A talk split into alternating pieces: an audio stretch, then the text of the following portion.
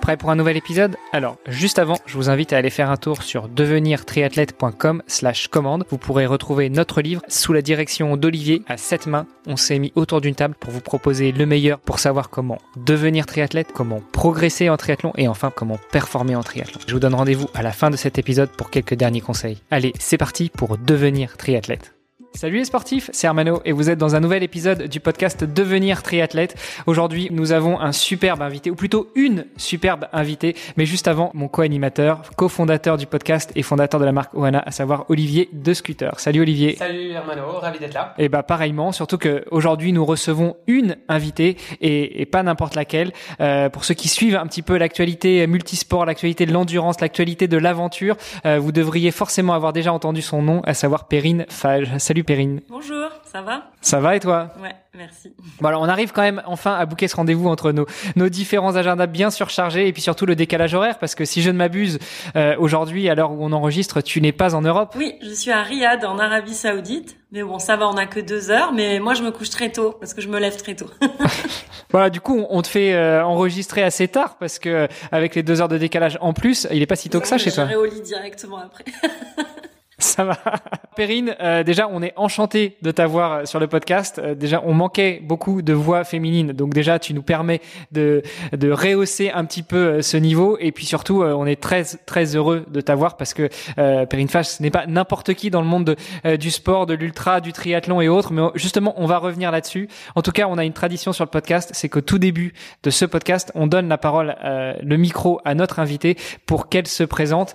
donc Perrine, qui es-tu? Quel âge as-tu Que fais-tu dans la vie Et puis, comment as-tu découvert le sport? Bonjour, merci de me recevoir déjà. Euh, donc, je suis Perrine, euh, j'ai 41 ans. Et ah bah on a le même âge.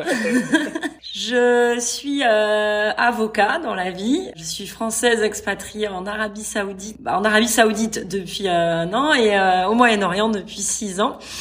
J'étais au Qatar auparavant je dédie tout mon temps libre au sport et à l'aventure. Voilà, donc je pense que ça c'est la particularité. Euh, et puis, euh, je sais pas. Alors, j'ai découvert le sport. Euh, j'ai été euh, une euh, enfant athlète puisque euh, je dis enfant, oui, parce que c'était très très jeune.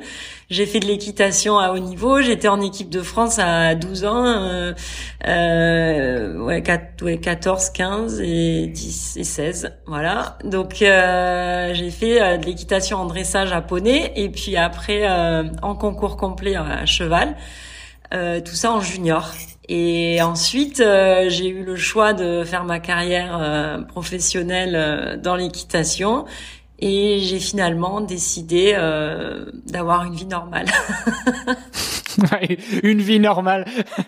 Euh, alors déjà, faudra que tu nous aides à définir ce que c'est qu'une vie normale. Et puis avec toi, quand on suit un petit peu ton parcours, même si on le fait pas exprès, forcément ton nom pop un peu partout. Mais quand on suit ton parcours, euh, euh, je, je, veux pas croire que tu as une vie normale. Oui, euh, bon, en fait, je dis une vie normale parce que euh, je pense que quand on est cavalier profin, quand j'ai décidé après mes, à la fin de, une fois que j'ai passé le bac, je suis pas, partie aux États-Unis travailler dans le dans l'équitation. Et là, je me suis rendu compte que euh, qu'être cavalier professionnel, ça voulait dire euh, embrasser une carrière, mais une façon de vivre. Et, euh, et, je pense aussi que je me suis un peu ouvert au voyage euh, parce qu'en en fait, moi, euh, toute ma vie, j'allais monter à cheval et, et j'allais à l'école et c'est tout. Et, et à l'école, j'avais même pas d'amis, rien. J'étais juste dans le cheval. J'étais même au cheval, j'avais pas spécialement d'amis. J'étais vraiment concentrée sur mon rapport avec le cheval et travailler, travailler, travailler pour être compétitive. Et, et je me suis rendu compte que en fait, il y avait d'autres choses dans le monde et, d'autres choses à faire, d'autres choses à découvrir et que peut-être, euh, quitte à passer à, à, côté de beaucoup de rêves, euh, bah de voilà, d'aller faire les JO ou d'être la meilleure cavalière au monde, peut-être en fait je préférais euh, faire autre chose. Et donc euh, je me suis inscrite à la fac. au bout de trois mois aux États-Unis, enfin même pas, j'étais, ça faisait deux mois, j'étais là-bas, j'ai appelé mes parents et je leur ai dit en fait je vais rentrer et je vais rentrer dans un mois et et je vais euh, m'inscrire à l'université. Et j'ai arrêté petit à petit parce que j'ai continué à monter à cheval, mais mais pour moi, euh, le faire à moitié, ça servait à rien et, euh, naturellement, j'ai arrêté. Et en fait, j'ai j'ai arrêté quelques années, j'ai fait mes études et puis en fait petit à petit j'ai commencé à voyager, à me remettre au sport. Et puis à la trentaine arrivant, comme tout le monde, hein, à me remettre encore plus au sport. Et, euh, et puis c'est devenu, euh, j'ai découvert la montagne et, euh, et, je me suis rendu compte que pour faire de la montagne de manière un peu plus engagée, il fallait que bah, que je m'investisse un peu plus dans le sport, que je me mette dedans. Et puis voilà. Et puis le premier marathon, une chose en amenant une autre, c'est allé très vite en fait. Ouais. Ah ouais, ouais, très, très vite. Mais on, on, va revenir justement sur sur ta carrière. Euh, donc, euh, moi, j'ai quand même une question. C'est que tu nous dis que quand tu étais jeune, tu étais athlète de haut niveau, même de très haut niveau. Euh, et puis, tu finalement, tu t'es lancé dans les études. Comment est-ce que tu as vécu cette phase d'arrêt? Alors, euh, tu nous expliques que cette phase d'arrêt du sport, même si c'était progressif, tu l'as vécu un petit peu. Euh, enfin, tu as été confronté à la réalité de la vie euh, de sportif de haut niveau, et tu t'es dit finalement, c'est pas pour moi. Donc, à la limite, c'est peut-être un peu plus facile de faire son deuil de, de sa vie de sportive. Mais, mais est-ce que c'était pas extrêmement compliqué à gérer et puis euh, de se mettre après euh, dans les études? Et est-ce que tu as géré tes études de la même manière que tu aurais pu gérer ta carrière de sportive de haut niveau c'est-à-dire euh, à fond à fond à fond? Euh, je pense que bon quand je me suis mis je me suis mis dans les études et puis j'ai un peu découvert la vie hein, j'ai un peu fait la fête etc toutes les choses que j'avais pas fait que j'avais pas fait quand j'étais à cheval euh, mais néanmoins, je suis allée vraiment au bout des choses dans le sens où au lieu de faire des études de droit classique, je suis allée, euh, je me suis allée jusqu'au bout, jusqu'au doctorat, alors que ça sert absolument à rien. Euh, voilà, j'avais vraiment besoin de ça, quoi, d'aller euh, d'aller au bout de tout. j'avais besoin de découvrir les études à l'étranger pour voir ce que c'était, les études aux États-Unis, enfin au Canada j'avais vraiment voilà vraiment besoin d'explorer même cette filière là ce que je faisais déjà euh, finalement je suis comme ça dans la vie. Au final euh, oui ça c'est la même chose.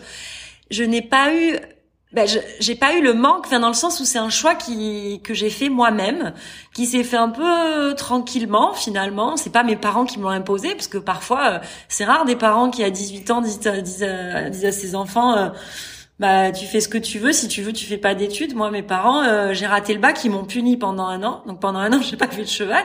Mais par contre une fois que j'ai eu le bac ils m'ont dit tu fais ce que tu veux. Maintenant tu tu, tu veux être cavalière professionnelle, tu tu t'en vas, tu vas aller aux États-Unis, tu pars aux États-Unis, euh, tu veux aller travailler euh, chez Mark Todd en Angleterre, tu vas. donc ça c'est et puis finalement j'ai eu le choix et c'est une décision qui voilà que j'ai fait moi-même y a, on m'a déjà dit, mais t'as pas fait le deuil de ça. Regarde ton rapport aujourd'hui au sport, à la compétition. Je crois pas quand je vois euh, aujourd'hui des, des, gens avec qui moi j'étais en équipe de France junior qui sont euh, au JO. J'ai pas d'amertume. Après, c'est vrai que euh, oui, c'est sûr que dans ma vie, j'aurais aimé un jour participer faire les JO, mais bon, j'ai fait d'autres choses. Voilà. T'as un peu fait les JO du droit et, euh, et puis euh, t'as fait euh, d'autres types de JO. Euh, alors justement, c'est peut-être le moment de passer un petit peu sur ton palmarès. Euh, quand on tape Phage sur sur Google, bah, on trouve du marathon, on trouve du triathlon, on trouve des choses un petit peu atypiques aussi, puis parfois un petit peu entre les deux, notamment l'enduro. Oui, alors l'enduroman, ça, ça a été bah, c'est une course que j'ai voulu faire une fois que j'avais fait le tour euh, du de l'Ironman, enfin le tour à mon sens pour moi en tout cas où j'en avais un peu assez. Bon, c'était ça, c'était très rapide, hein, ça a duré deux ans et demi l'histoire. c'était plié, mais en deux ans et demi j'en ai fait un paquet. Et donc euh, je me suis inscrite à l'enduroman parce que voilà j'avais cette boulimie de faire euh, euh le truc le plus dur. J'ai littéralement tapé sur Google triathlon le plus dur au monde. Hein, ça s'est passé comme ça l'histoire. Après, il y en a beaucoup bah, aussi. Il paraît que le plus dur au monde, c'est en brun quand même, non? Oui. le Northman, ils disent pareil. Donc, euh. Ouais, alors bah, ça c'est vrai que quand j'ai fait le Northman, j'ai bien compris euh, que c'était pas le plus dur au monde. Euh, ça c'est sûr. Hein, mais c'est peut-être un des plus sympas au monde, mais c'est pas le plus dur. Euh, on, est d'accord, on est d'accord que c'est une appellation qui veut rien dire et, et, et, de toute façon, moi je suis pas du tout pour catégoriser. Euh, en revanche, euh, c'est vrai que là, j'avais envie de me tourner vers une distance plus longue. Et il y avait ce truc qui est, c'est quand même, euh, c'est fou quoi de se dire, je relie Londres à Paris, traverser la Manche, c'est quand même une course qui est quand même, euh, ouais, ça, c'est quelque chose. Il y a un peu de sens. Et il y en a encore plus en fait quand tu comprends après ce que c'est que de traverser la Manche. Mais ça, je le savais pas quand je me suis inscrite en revanche.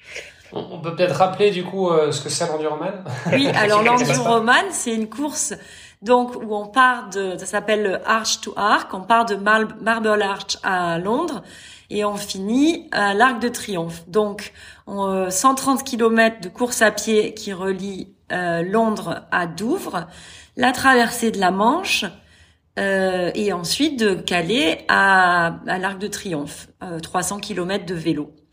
Euh, tout ça avec l'horloge qui est déclenchée à Londres et qui, euh, et qui a arrêté euh, à Paris.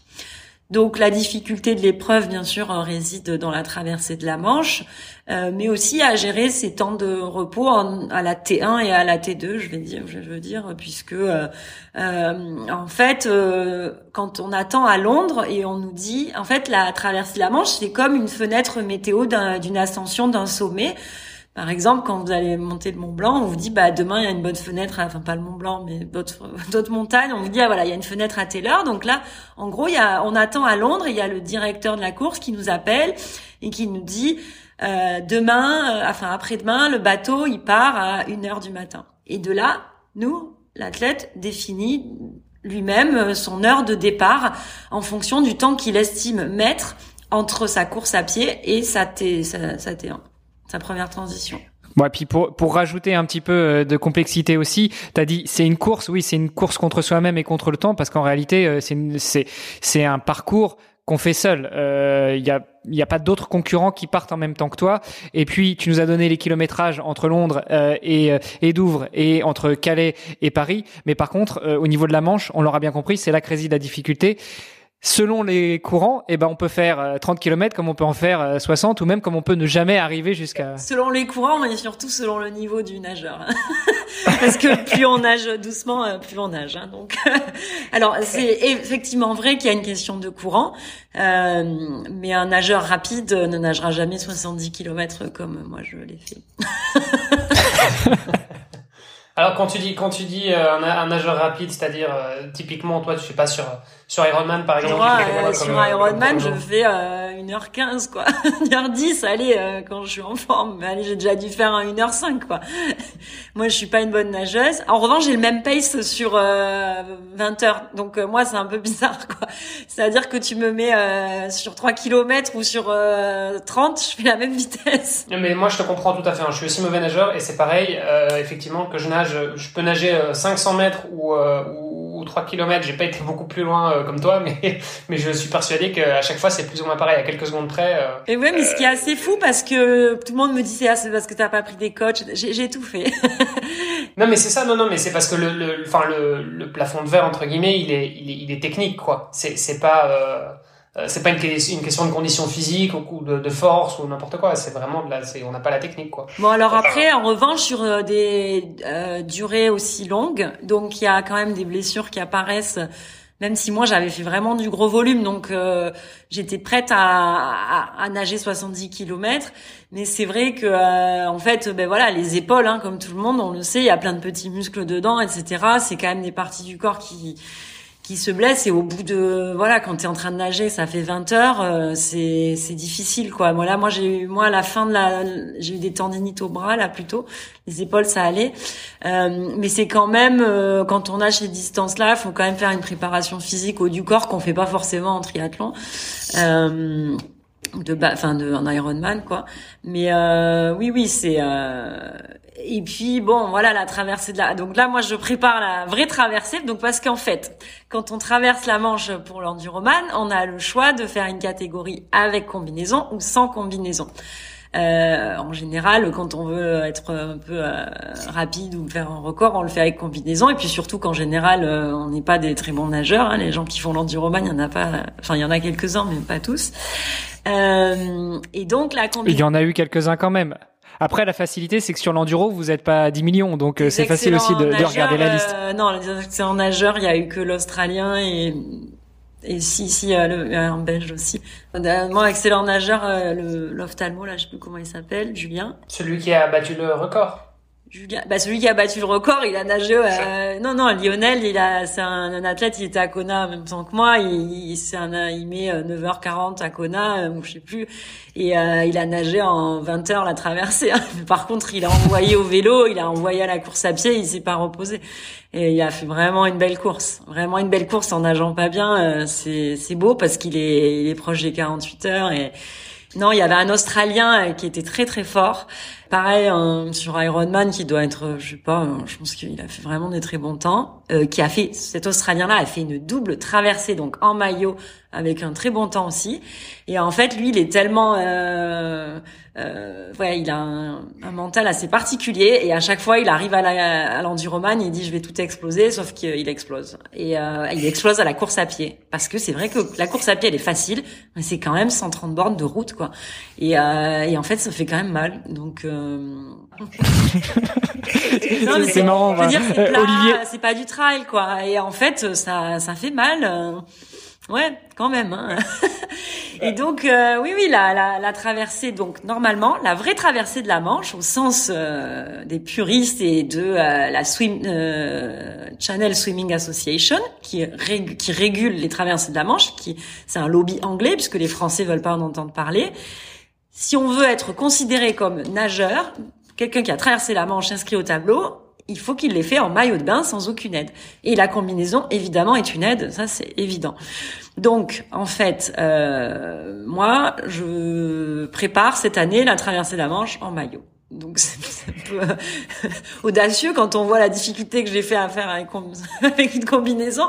Mais bon, euh, voilà, on va voir. Attends, est-ce qu'on a mis les deux pieds dans le plat directement? Mais euh, l'enduroman, c'était quand euh, T'as fait ça tout de suite après ta série d'Ironman? C'était la première, c'était ta première expérience en ultra? Euh, Non, c'était pas ma première expérience en ultra, en, parce que j'ai fait des ultras pour préparer l'enduroman.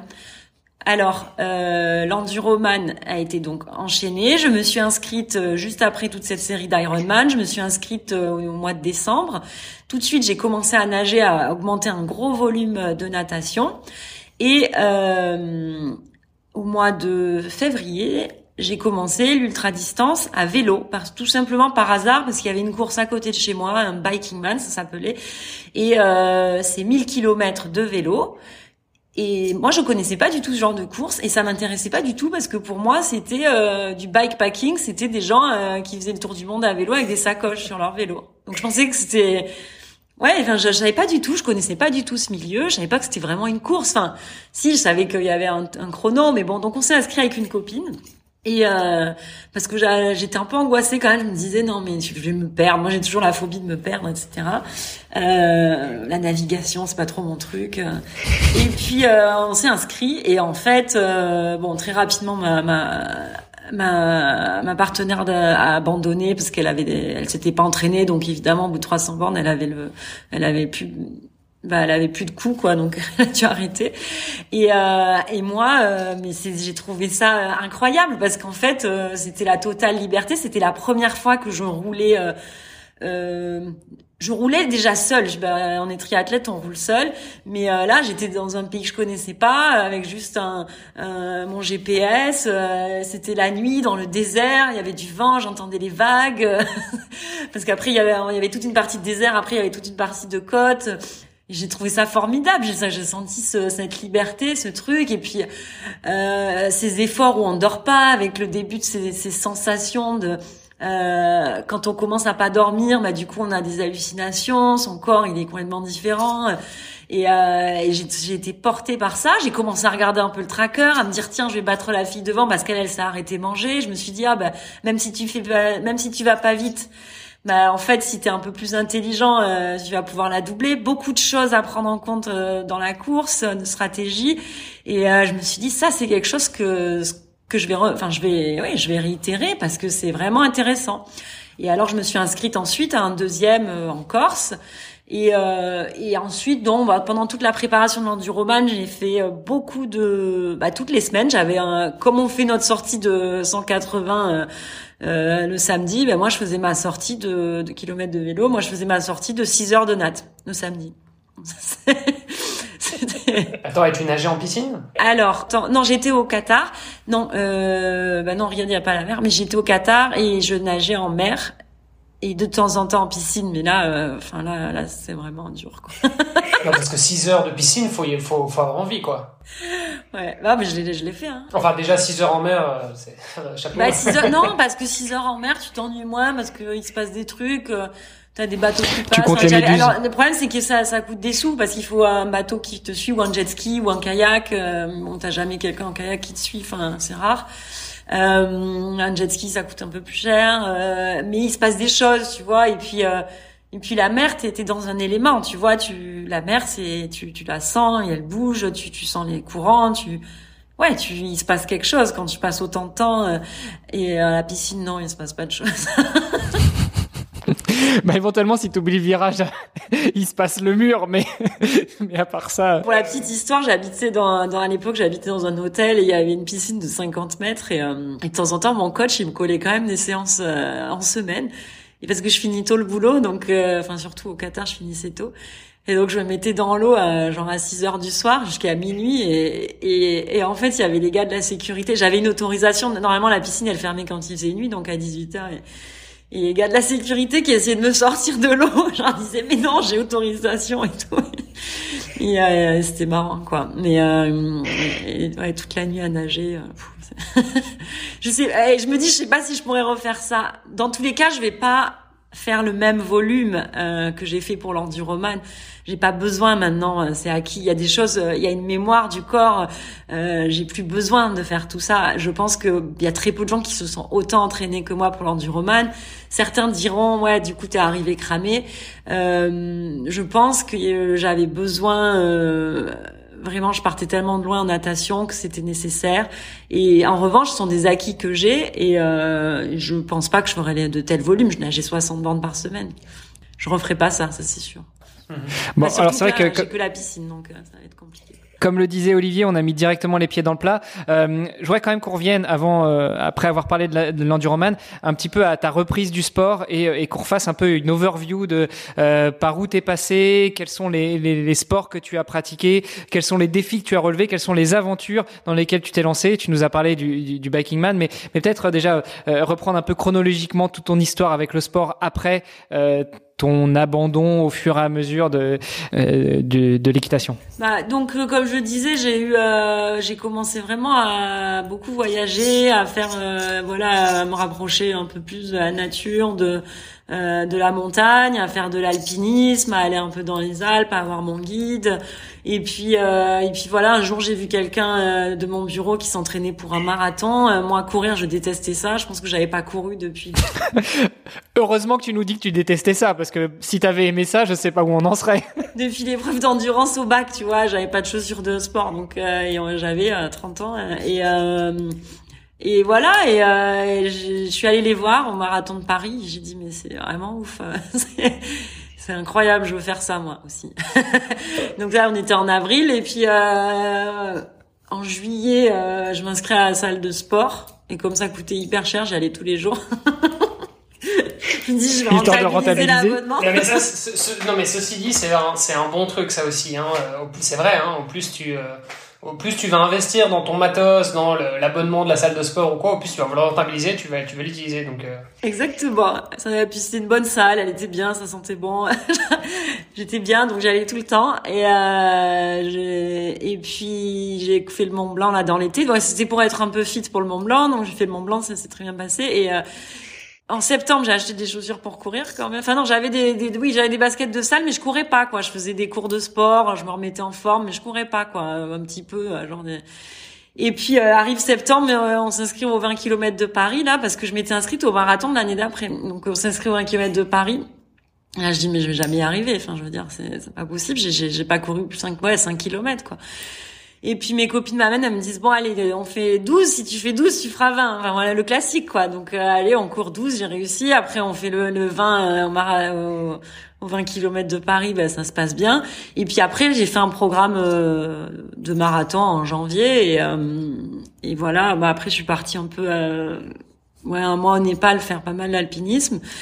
Et quand je suis rentrée, j'ai continué mon programme marathon et j'ai fait mon premier marathon. Et puis Et puis après, j'en ai fait un autre trois mois après. Et puis après, et après, je suis partie au Qatar. Et là, ça a été le début de tout parce qu'en fait, avant de partir, mes copains me disent "Viens, on s'inscrit au 73 de à l'Ironman 73 de Aix." Et moi, je dis, bah non, on va pas s'inscrire à un 73. Si on s'inscrit à un truc Ironman, on s'inscrit à un full, quoi. Enfin, dis moi je vais pas euh, mettre ma vie de côté, m'entraîner et tout pour faire un semi quoi. C'est comme si j'avais je m'étais mis à courir pour faire le 20 km. Non, je me suis mis à courir pour faire le marathon. Et euh, ils me disent ouais non mais là je crois que tu t'es jamais monté sur un vélo, tu sais même pas ce que c'est des pédales euh, machin automatique. Non mais ça va. Et puis euh, et puis je pars au Qatar, donc c'est on est en septembre, je pars au Qatar. Euh, mon vélo il reste un peu enfermé pendant deux mois dans sa boîte, euh, mais par contre je courais pas mal parce que je préparais le marathon de Dubaï et je voulais je voulais déjà mettre un peu moins de temps qu'avant. Et euh, et puis euh, donc on est genre en décembre et j'ouvre mon vélo et je monte sur mon vélo là euh, et, et je me dis euh, bon je monte sur le vélo et je sais pas comment passer les vitesses. Donc je vais sur YouTube. Parce que j'ai dit à ma mère? Putain mais il y a pas les vitesses. Je sais pas comment ça se passe. J'avais pas compris que ça se passait dedans. Euh, évidemment je fais les pédales automatiques je tombe. Bon ça va être compliqué quoi. Mais quand même euh, je fais ma première sortie, donc une fois que j'ai compris comment passer les vitesses, je fais ma première sortie. Et là, euh, je, je fais 30 bornes. Ah, je dis c'est génial, je crois que je vais m'inscrire à l'Ironman. C'était fou, quoi. J'ai trouvé ça génial d'être sur un vélo. Ouais, pourtant, je faisais du vélib à Paris, hein, mais bon, je trouvais ça fabuleux. Je dis bon, euh, allez, je m'inscris à l'Ironman. Donc je redis à tout le monde. Ils me disent non, non, euh, c'est pas possible. Déjà fais Aix, tu verras l'année prochaine. Je dis non, mais je vais pas attendre un an, moi. Donc on était inscrits à Aix. Hein. Je dis je m'en fous, je les écoute pas. Ce week-end, je fais 180. Et si je réussis, samedi soir, euh, je m'inscris euh, à l'Ironman. Et je suis partie. Donc j'avais fait 30 une fois. Je suis partie. Et alors euh, bon, au Qatar, c'est l'autoroute quoi. C'est t'as une autoroute avec deux fois quatre voies et tu te mets sur le côté et tu roules et il y a rien. C'est même pas un beau désert ou quoi. Et, et voilà. Tu et, quoi. et, en plus, je me prends le vent dans la gueule. Donc là, je pleurais littéralement. Hein. Donc je pleurais, je pleurais, mais bon, en retour, j'ai eu le vent dans le dos. Donc ça, j'ai trouvé ça cool. Puis accessoirement, alors euh, je voudrais pas euh, faire dans les clichés, mais euh, t'étais une femme au Qatar sur un vélo, euh, ça, ça, devait être aussi un, une petite pression en plus, non? À l'époque, oui. Euh, après, rapidement, ça a changé. mais à l'époque, c'est vrai que oui, à cette époque-là, c'était un peu et puis bon, euh, c'est des communautés, il y, a, y, a, des communautés triathlètes. Vous savez, c'est les mêmes hein, qu'en France. Les, le triathlon, c'est super sympa. On fait tous en club. Mais tout le monde donne des leçons. Je suis désolée, hein. ah, mais tu fais ça, mais tu devrais pas. Alors déjà, tout le monde m'enquiquinait parce que je roulais seule. Tout le monde me disait euh, que j'avais pas le vélo qu'il fallait, les roues qu'il fallait, euh, le cuissard qu'il fallait, le machin. Mais tu sais, si t'achètes ce casque-là, tu gagneras 5 watts. Tu sais, si tu fais pipi avant, tu gagneras 10 watts. Hein. Bon, c'est toujours ça, quoi. Et euh, moi, rapidement, le, le club, il me, il me disait non, mais tu peux pas aller rouler toute seule 480 et tout. Bon, moi, j'ai écouté personne. Hein. J'allais aux entraînements de natation parce que je voulais nager en mer parce que je connaissais pas trop. Et en revanche, après le vélo, je faisais par moi-même. Et donc j'ai fait mes 180, j'ai cru que j'allais mourir quoi. Franchement, j'étais, je sais pas, je sais pas combien de temps j'ai mis quoi. J'ai dû mettre 10 heures, non, je sais pas. Et euh, je suis rentrée, j'ai dormi tout. Je sais c'était vendredi matin, j'ai dormi tout le week-end et samedi, samedi quand je me suis réveillée, je me suis inscrite à l'Ironman de Nice. J'ai dit c'est bon, ça va passer c'est sûr. Et là, j'ai pris par contre, j'ai fait euh, les choses bah, à la périne, quoi. J'ai pris un coach, j'ai fait un plan d'entraînement, euh, euh, j'ai changé de vélo, euh, j'ai j'ai commencé à lire des trucs, à m'intéresser, à me mettre à fond dedans. Euh, le coach de vélo qui venait avec moi pour m'expliquer plein de trucs, faire des séances aussi de force, etc. Et, et ça, c'était super. Il était très dur. En plus, il me rappelait ma prof de cheval. Il était horrible, quoi. Il m'empêchait de manger et tout. Et, euh, et lui. Pas tout pour te faire aimer le sport. Ouais, mais bon, moi, j'ai été, j'ai connu le sport comme ça, donc c'est ça, ça marche avec moi, quoi, ce genre de méthode. Donc ça marche pas avec tout le monde, mais euh, euh, ça fonctionne avec moi d'avoir un coach qui est dur. Et, euh, et voilà. Et puis là, on se, si tu veux, on se retrouve à la veille de Aix. Et là, mon coach, quand même, de, mais qui, il m'a coaché que pour le vélo. Il me dit, euh, tu sais, tu sais pas ce que c'est un col parce que t'as jamais fait une seule montée puisque tu fais 180 de vélo, t'as 100 mètres de D+ au Qatar. C'est les c'est les bumps, tu vois, c'est les comment on dit, les dodanes. Là, il me dit tu tu vas fais Aix, mais par contre, je t'interdis d'aller sur Nice parce que euh, là-bas, euh, moi, quand j'étais jeune, parce que c'est un ancien cycliste, j'ai roulé là-bas. Nania, tu n'arriveras jamais à monter un col. Tu n'as jamais monté un col de ta vie. Et alors là, si tu veux, je, je tu sais, je me mets à pleurer. Et, et, là, il me dit, non, non. Et là, il me dit un truc pire. Il me dit pire, en fait. Je pense qu'il y a quelque chose qui est pire que de te dire que tu vas pas y arriver, c'est te dire, mais si, tu vas y arriver, mais tu vas finir en 16 heures, tu vas être ridicule. Et, et là, tu sais pas quoi penser, en fait. Parce qu'en fait, euh, c'est encore pire que de te dire que tu vas pas arriver à faire quelque chose, et on te dit, le truc que tu vas faire, c'est nul. Alors que toi, ça fait quand même six mois que tu fais tout pour y arriver, quoi. Et que vraiment, tu, on le sait tous, si vous faites du triathlon, quand même, c'est des sacrifices, quoi. Et, euh, et le premier Ironman, on est quand même complètement obsédé, on pense qu'à ça. Euh, et, euh, et, on se dit, c'est incroyable, et on, on, ne vit que pour le moment où va passer la ligne. Et c'est vraiment, moi, le premier, j'avoue, on peut critiquer Ironman, tout ce que tu veux. le premier Ironman, c'est quelque chose de fou. Et, et là, t'as un mec, deux semaines avant, qui te dit euh, ça. Non, mais tu vas y arriver, mais bon, c'est nul, quoi. et là, c'est marrant parce que euh, je rencontre une première nana, je lui raconte ça, et euh, c'est une nana qui a développé le cyclisme féminin au Qatar, et elle est très woman power, machin. Et je lui raconte l'histoire, je suis effondrée, elle me dit, mais Perrine, tu peux faire tout ce que tu veux tu sais quoi, demain tu peux t'inscrire à un 1000 km à pied. Bon, je pense qu'elle avait pas conscience de ce que c'était, mais. Et elle, surtout, peut-être qu'elle te connaissait pas, elle savait pas que tu le ferais. oui, c'est ça. Et elle me dit, tu peux faire tout ce que tu veux. Donc là, je commence et tout. Et puis là, j'appelle mon père et euh, c'est marrant parce que mes parents, ils sont assez durs avec moi. Euh, et souvent euh, aussi, quand Simon, normalement, j'étais sûre qu'il allait me dire, écoute ton coach. Il faut toujours écouter ton coach. Et là, il me dit, mais tu l'emmerdes. tu l'emmerdes, t'as fait ton truc. Fais-toi confiance. Tu sais très bien, tu m'avais dit, il m'avait dit, il me dit, tu m'avais dit un truc. Si tu remplis à 100% ton entraînement marathon, t'as 99% de chances de, de, finir dans les temps que t'avais prévu. Il me dit, t'as fait tout, t'as fait 99% de ton entraînement euh, triathlon, t'as tout rempli. Ça va être la même chose sur ton Ironman. Et je lui dis, bah ouais. je dis, ouais, mais j'ai jamais fait un col, nanana. Il me dit, ouais, tu verras.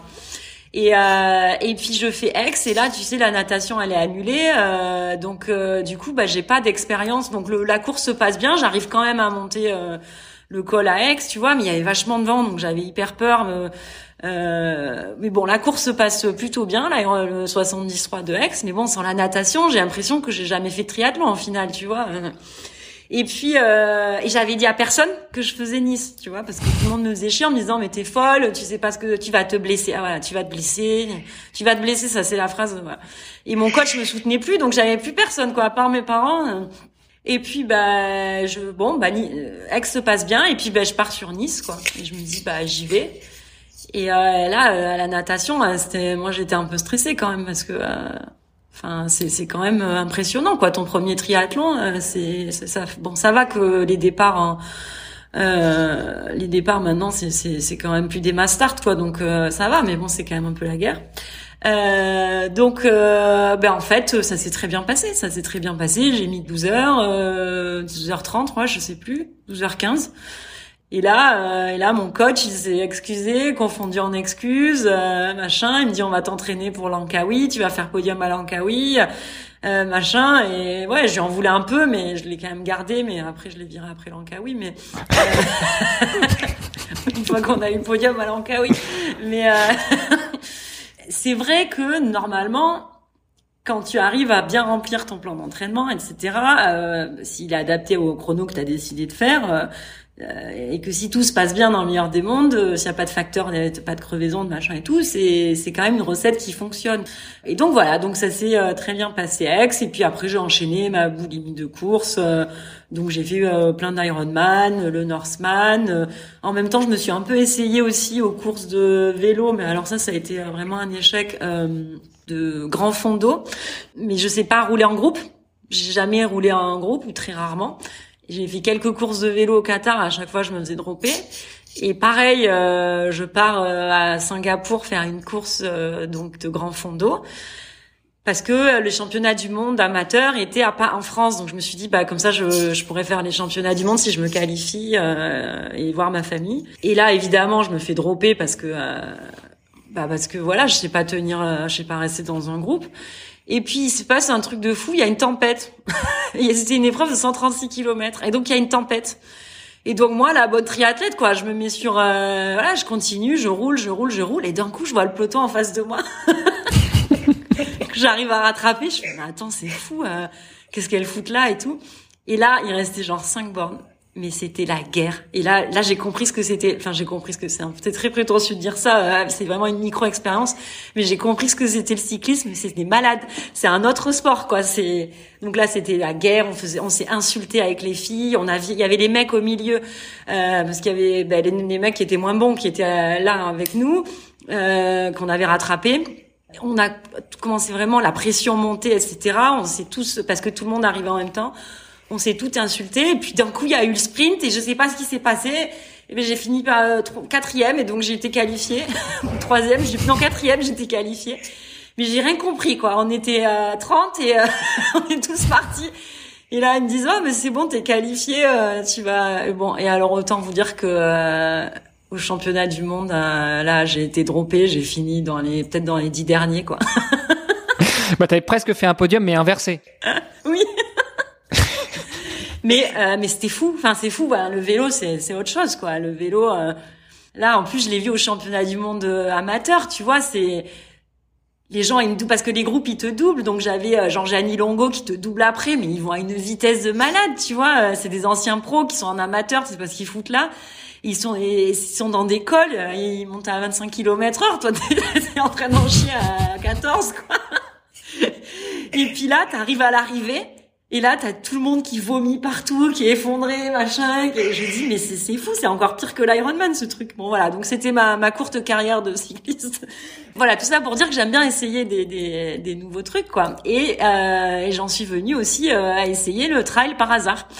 Euh, je voulais pas du tout faire de trail parce que bah, déjà j'habitais au Qatar, euh, euh, il euh, y avait pas de montagne. En plus, je me sens pas très agile en descente, etc. Donc et puis ça me disait rien. Je savais pas, ça me parlait pas trop en fait. Euh, ouais, c'est un sport qui me parlait pas trop. Et pourtant c'est bizarre parce que je, la montagne me parle, mais le trail me parle pas. C'est étonnant quoi. Et puis un jour il y a une euh, course, ah ben, toujours à Oman. À chaque fois c'est juste à côté donc de chez moi. Il y a UTMB qui organise un ultra trail. Et donc je me dis bah ça va 130 km euh... facile. Ah mais là vraiment je suis naïve. Hein. Je me dis euh, 130 bornes euh, ça passe. Enfin, je veux dire euh, j'ai jamais fait de trail, euh, j'ai jamais couru plus de 50. C'est trois marathons d'affilée quoi, c'est tout. T'avais pas pensé au dénivelé? Si si, j'avais déjà fait quand même 130 sur la route mais ouais non, j'avais pas pensé au dénivelé. Et je me dis franchement ça passe. Nickel.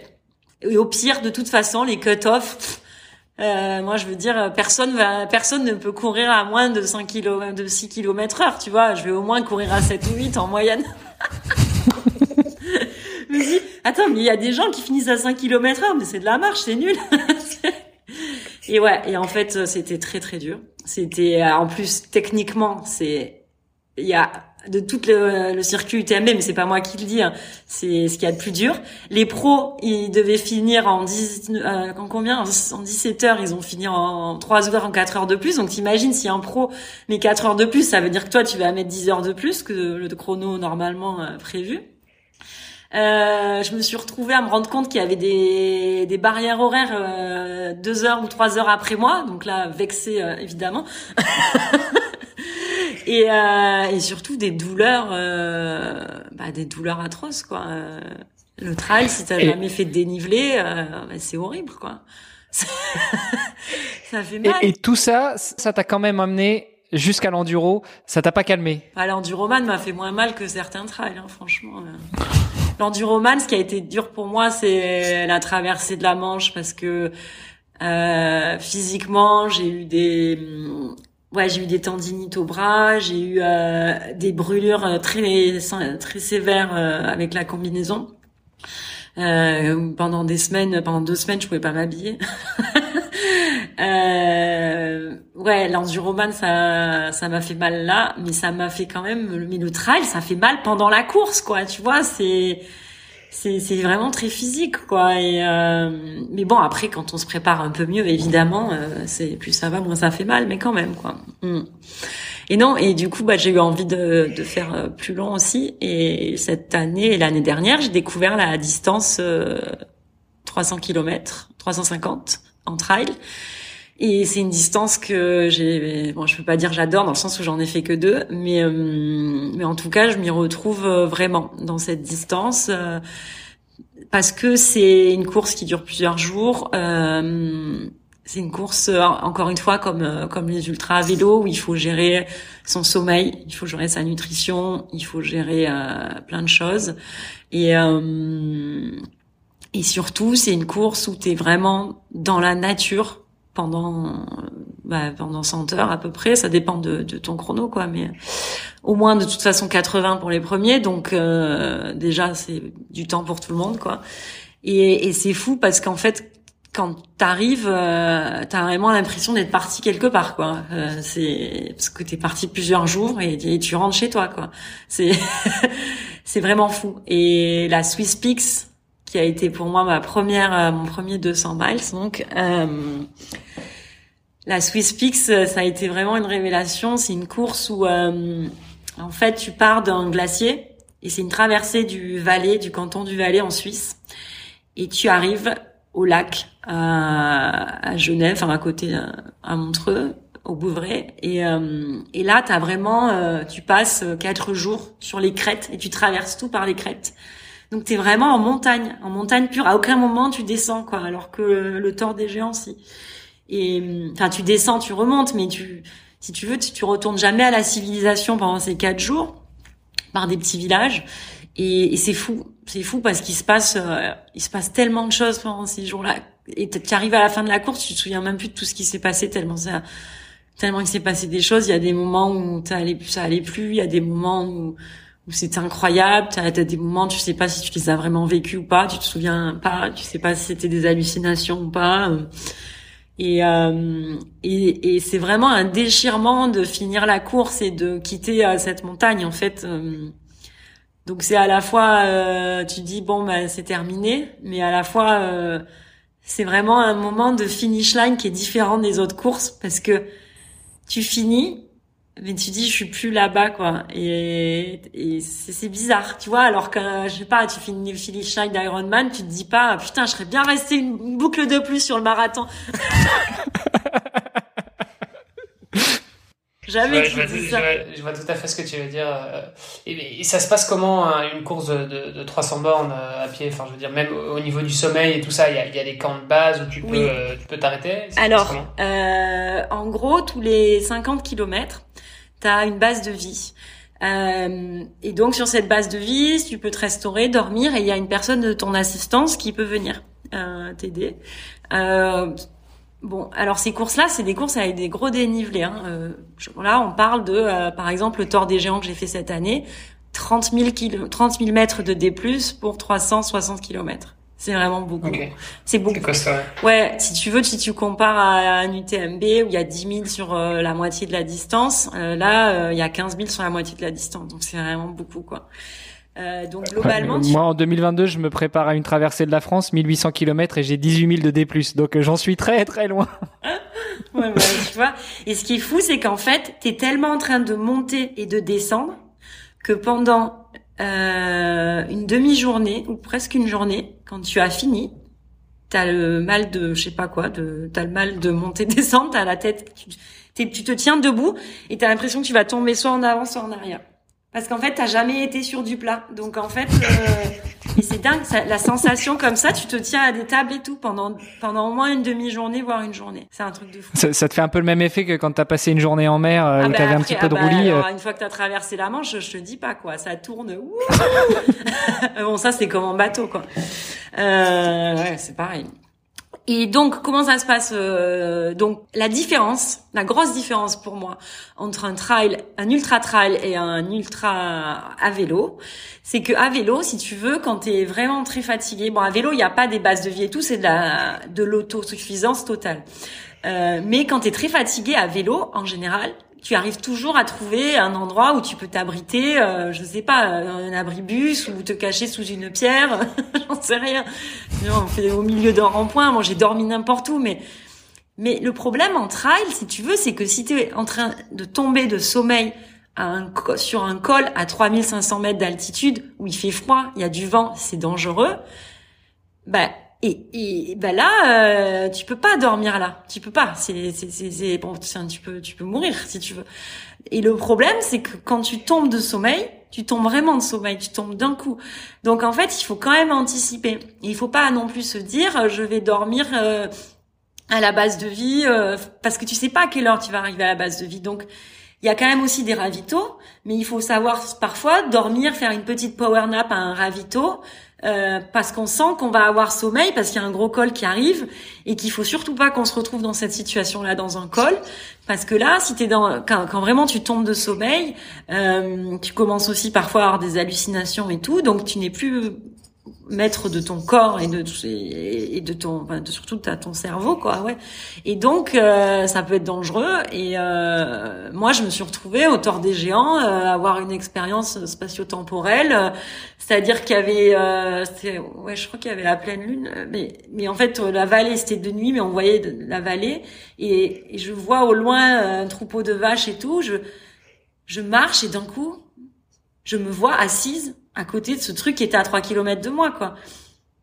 Et j'étais à côté des vaches, assise au milieu, je sais pas depuis combien de temps. Donc en fait, je pense que j'ai marché toute cette, j'ai dormi toute cette distance en marchant. Je sais pas ce que je, ce qui s'est passé. Et c'est arrivé plein de fois comme ça.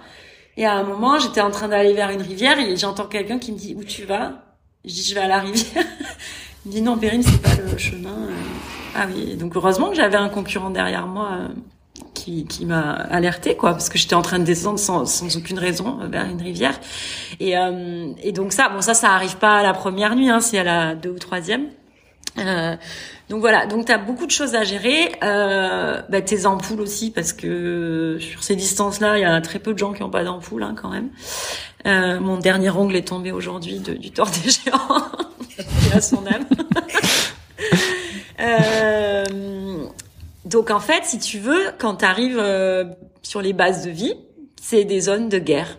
Et plus ça va, plus c'est des zones de guerre. Donc euh, là, tu as des gens, c'est des cadavres euh, qui essaient de dormir. on, va, on, va, plutôt dire des zombies, parce que des cadavres...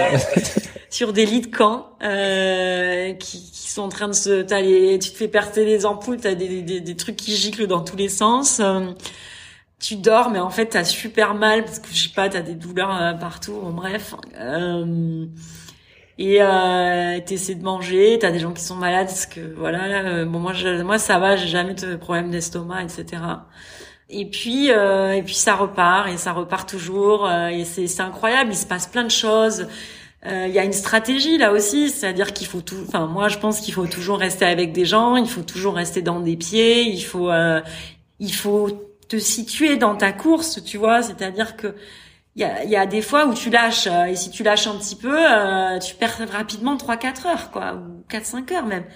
Et en fait, tu te retrouves avec des gens, c'est pas les gens avec qui tu dois être. Donc il faut remonter dans la course parce que très rapidement, tu sais, c'est comme euh, quand tu es en voiture sur l'autoroute quoi, tu te retrouves avec les gens à la même vitesse tout le long sur un long trajet. Et donc très rapidement, tu sais qui est à ta vitesse. Enfin très rapidement, non, au bout d'un jour en général.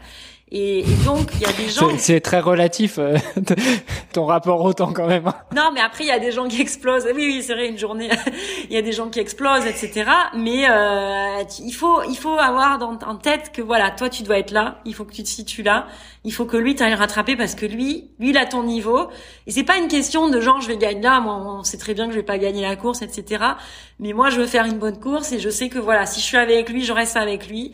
Euh, ou il y en a qu'il faut lâcher t'es avec eux, ils sont super sympas, tu t'éclates, mais non, faut pas rester avec eux parce que si tu restes avec eux, tu vas avoir la barrière horaire dans, dans, dans... et voilà, donc il faut te casser et il faut aller avec le mec devant parce que toi tu veux, c'est là où tu veux être et c'est la course que tu veux faire.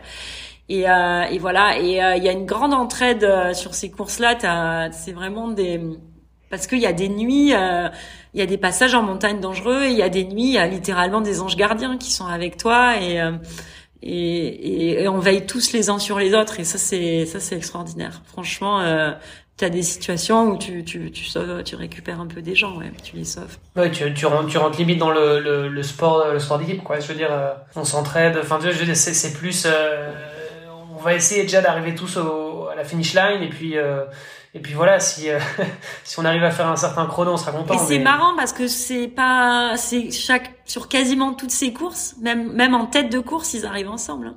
Ils font personne fait la course tout seul.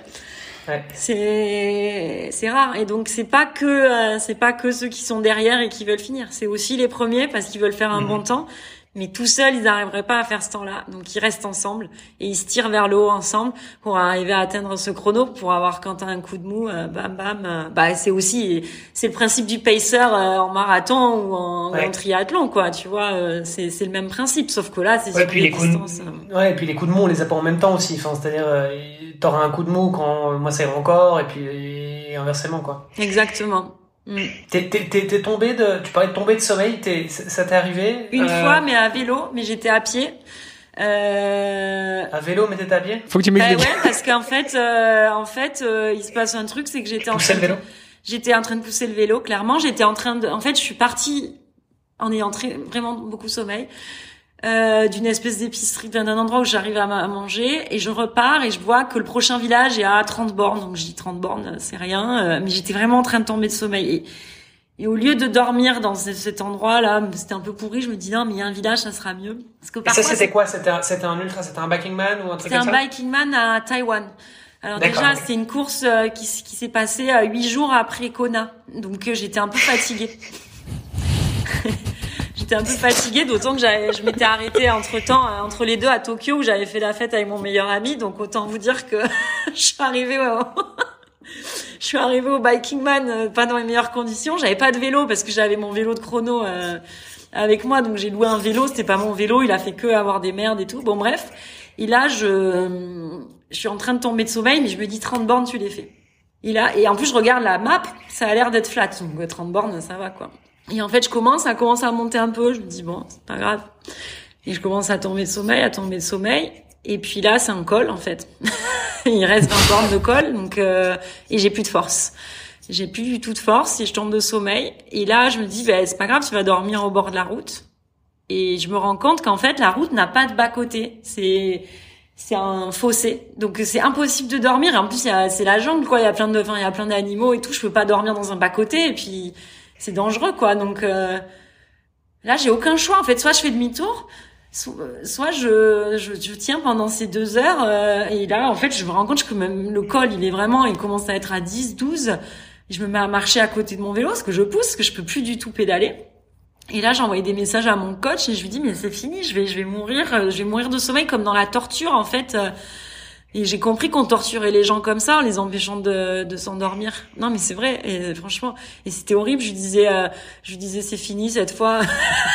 cette fois, on est allé trop loin dans les conneries. et, je, me rappelle, j'ouvrais la carte pour voir si ça allait descendre à un moment. Et bam, j'avais la tête qui tapait sur mon vélo comme ça parce que je, je, je sur le guidon. Est-ce que j'ouvrais la carte et je tombais en fait de sommeil. Et à un moment, euh, au bout de deux heures, je, je vois un espèce de rond-point, mais c'était un rond-point plat, quoi, avec juste des plots autour. Et là, je me suis mis au milieu, j'ai pris une couverture de survie et j'ai dormi. Je suis même pas, j'ai même pas réussi à aller jusqu'au village. J'ai dormi euh, trois quarts d'heure et après ça allait. Mais euh, tomber de sommeil, ça m'est arrivé, oui, euh, oui, ça arrive. Mais quand, quand tu quand tu tombes de sommeil, en, en général, tu te, enfin, je veux dire, tu tu te réveilles, enfin, c'est, tu te rends compte que t'es tombé de sommeil. Éventuellement, tu fais une chute si t'as vélo, bon, ça oui. Mais je veux dire, c'est, pas tu tombes de sommeil et puis tu restes inconscient. Bon, non. si la chute était. Ça te réveille, en fait, ça te réveille. C'est ça, ça, te réveille. c'est, un choc et ça te réveille. Après, ça veut pas dire que. Tu tapes un truc et tu tapes un truc et bam. Euh... C'est ça. Ouais. Et parfois, c'est juste euh, les petits graviers sur le bord de la route qui font que tu sens qu'il y a des petites vibrations. Tu te dis, ah, merde, en fait, ouais, Comme quand tu t'endors en bagnole, hein, euh, c'est pareil, hein. C'est la même chose, hein. Donc ça, c'est des choses qu'il faut gérer. Moi, j'ai appris à gérer un peu mieux. Euh, c'est-à-dire que euh, alors, on te dit qu'il faut dormir quand t'as sommeil. Donc, c'est ce que j'essaie de faire maintenant en, ultra trail. Mais par contre, quand même en montagne, j'anticipe un petit peu. euh, j'anticipe un petit peu. Euh, voilà, comme je l'ai dit tout à l'heure, s'il y a un col, j'anticipe un petit peu et et puis en ultra à vélo, bon là ça fait un moment que j'en ai pas fait, mais je pense que je gérerai aussi différemment maintenant. Pas pousser, pousser, pousser, tu vois, parce qu'en fait le temps que tu perds quand t'es épuisé ou t'avances plus, que tu roules, t'es à, sur du plat à 18. Ouais, t'es plus productif quoi. Ça sert à rien. Il vaut mieux t'arrêter, dormir et là repartir. Bah, c'est comme quand tu bosses d'ailleurs. Enfin, je veux dire, euh, tu bosses, ça fait 10 heures que t'es devant ton ordi, euh, euh, t'as pas pris de pause, bon bah forcément t'es plus productif. Donc euh, il vaut mieux que tu fasses une bonne pause. Tu vas t'aérer, tu, tu fais autre chose, tu fais une power nap, n'importe quoi, mais au moins tu seras plus productif après quoi. C'est pareil. C'est la même chose. Et, et ouais ouais, l'ultra à vélo, c'est intéressant aussi. mais c'est vrai que moi maintenant, en fait, si tu veux, une fois que j'ai découvert l'ultra à vélo, j'ai compris que je pouvais faire du vélo toute seule et en fait, je me suis un peu affranchie des courses et j'ai fait mes propres euh, défis moi-même. Et euh, ça, c'est encore autre chose. Mais du coup, ça te permet de faire euh, que ce que tu as envie.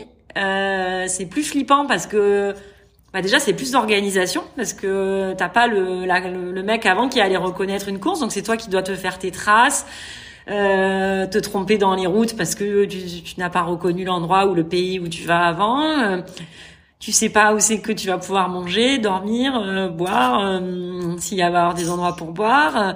Euh, si tu as une galère, eh ben il y a personne, il n'y a pas un bouton, un tracker de course avec quelqu'un qui te suit et qui vient te chercher.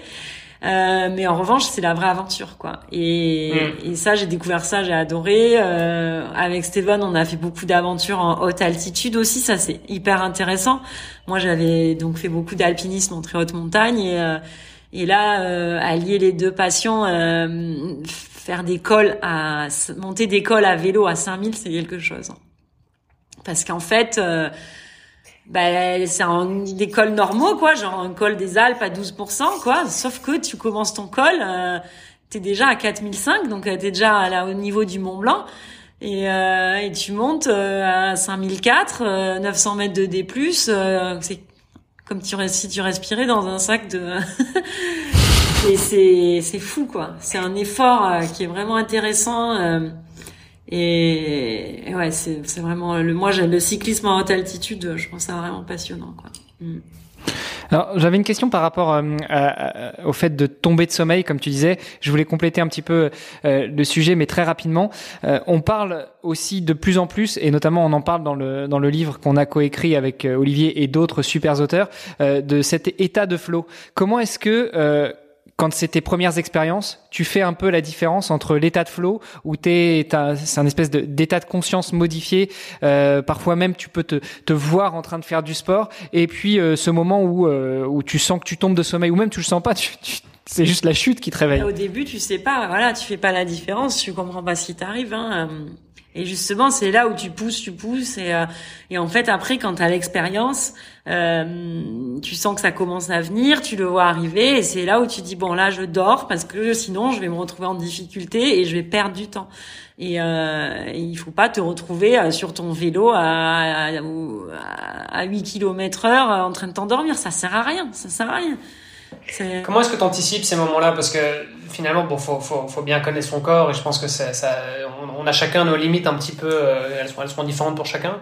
Et avec un peu d'entraînement, j'imagine que bah, ça Moi, je dors assez facilement n'importe où, hein, donc euh, et n'importe quand. Donc, euh, anticiper ces moments-là, ouais, c'est tu t'assois, tu, tu dors. voilà. Typiquement, sur, pour, avoir, pour avoir un petit peu une, une une idée sur, euh, je sais pas, sur une course de 300 bornes, euh, tu dors combien de temps et tous les combien de temps et à quelle fréquence? Alors quand j'ai fait la Swiss Peaks, comme c'était ma première que je j'avais pas du tout, euh, je pensais qu'elle aurait pas lieu parce qu'il y avait le Covid, donc c'était l'année 2020. Et en fait, merde, un mois avant, je me rends compte qu'elle a lieu. Merde, faut s'entraîner. Ouais, bon, j'étais pas vraiment entraîné. Ça me rappelle quelque chose, Olivier. Pour ce genre de course, si tu veux, euh, on avait fait quand même le GR20, donc c'est quand même ça, c'est des bonnes prépas, tu vois. Euh, euh après, on avait fait un UTMB, bon, dix jours avant, mais euh, en off, tu vois. Donc ça, c'est quand même des bonnes prépas. Et puis euh, j'étais en France à ce moment-là, donc je faisais quand même, euh, je crapahutais quand même en, montagne, même si c'était pas forcément en trail, euh, mais au moins pour me balader quoi. donc j'avais musculairement, j'étais prête quoi. Et puis je faisais beaucoup de vélo, donc voilà. Euh, mais je me suis dit, euh, j'ai pas envie de rater cette course, j'ai envie que ce soit doux, que ça se passe bien, parce qu'en fait, euh, c'était l'année du Covid, c'était vraiment la merde dans ma vie, et, euh, et je me suis dit, cette course, j'ai envie qu'elle se passe smooth et que voilà. Et, et mon ma target, c'était à chaque base de vie, je passe 4 heures, donc c'est-à-dire je rentre dans la base de vie, 4 heures après, je suis ressortie.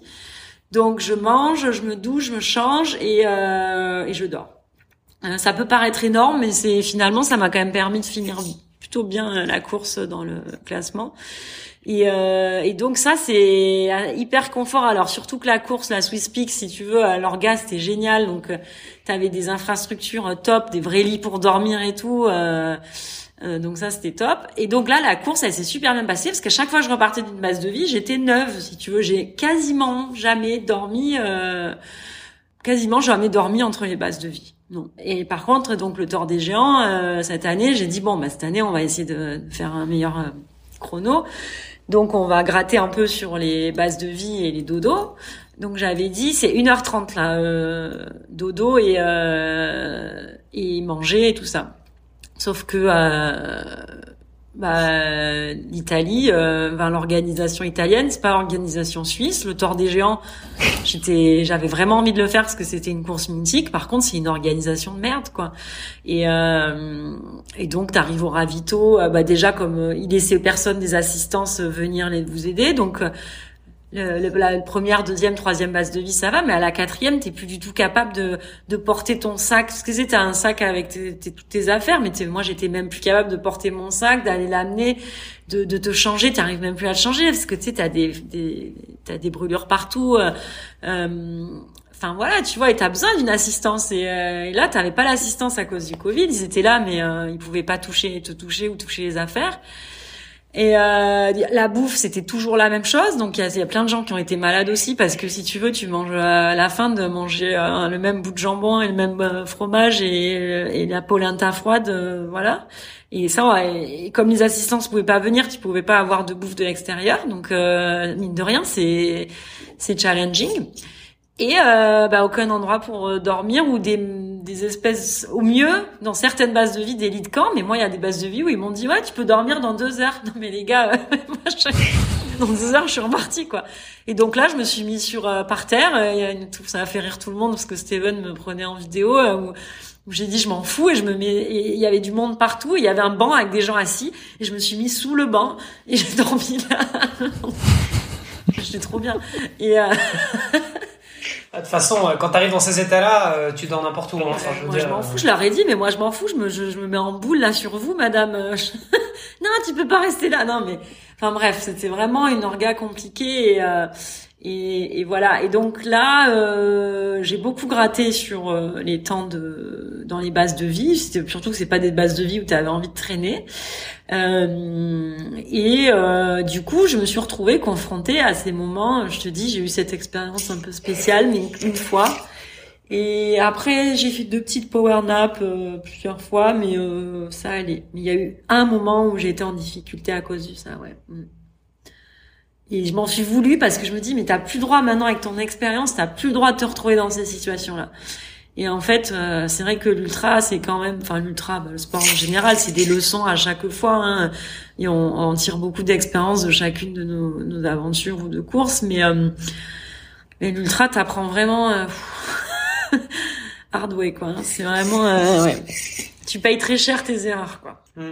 Bon alors, on a repassé en revue avec toi ta vie sportive. Euh, tu nous as parlé de course à pied, euh, d'ultra cyclisme, d'ultra course à pied, d'ultra trail, euh, évidemment de, de triathlon, de 73 et d'Ironman.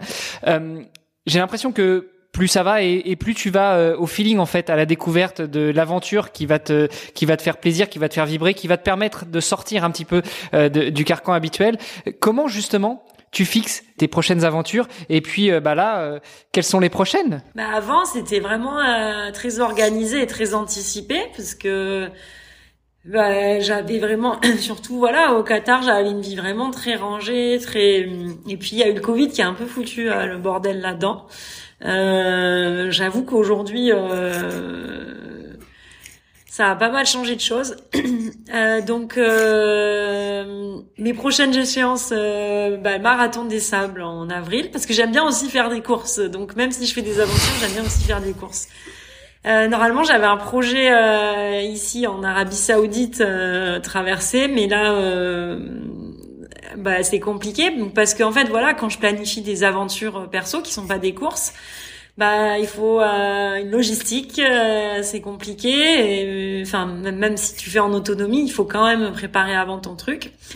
Et, euh, et, notamment en Arabie Saoudite où il faut des autorisations pour pas mal de choses. Et là, ça commence à me chauffer un peu parce que ça fait vraiment longtemps que je travaille dessus, que je fais plein de choses et je pense que je vais mettre ce projet en suspens. Et donc, en gros, j'ai 15 jours pour euh, trouver un plan B. Donc là, je suis avec euh, des gens euh, actuellement euh, au Kazakhstan, en train de discuter avec eux, avec le consul du Kazakhstan à Riyad. donc je sais pas ce que ça va donner, si ça va aboutir ou pas. Ça part un peu dans tous les sens. C'est souvent ça naît de d'une photo que j'ai vue sur Instagram. Ah, ça a l'air beau cet endroit et je commence à creuser et, euh, je creuse et euh, parce que enfin ça a l'air beau j'ai jamais vu. Parce que c'est sûr qu'il y a des endroits j'aime bien aller dans des endroits qui me font rêver ou qu'on voit dans plein d'endroits. J'aime bien l'idée de ouais tiens ça je l'ai vu. Parce que je me dis que si tout le monde y va aussi c'est qu'il y a une raison. Et souvent c'est le cas.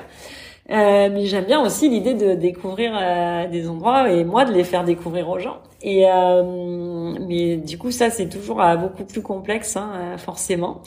Donc souvent, euh, j'essaie d'embarquer Steven dans mes plans, mais c'est laisse tomber, c'est trop compliqué. c'est vrai que c'est jamais simple. Donc euh, voilà, j'essaie de nouer des contacts. Ben là, typiquement, je me dis tiens, euh, le Kazakhstan, je l'avais en tête, euh, donc je contacte des fédérations cyclistes.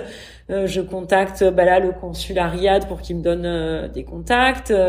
j'essaie d'aller sur les sites ben, de gens qui ont fait du voyage à vélo pour voir un peu les routes qu'ils ont pris. et j'essaie de me tracer un itinéraire et après d'établir un le meilleur temps que je pourrais établir entre les deux distances, entre les deux points.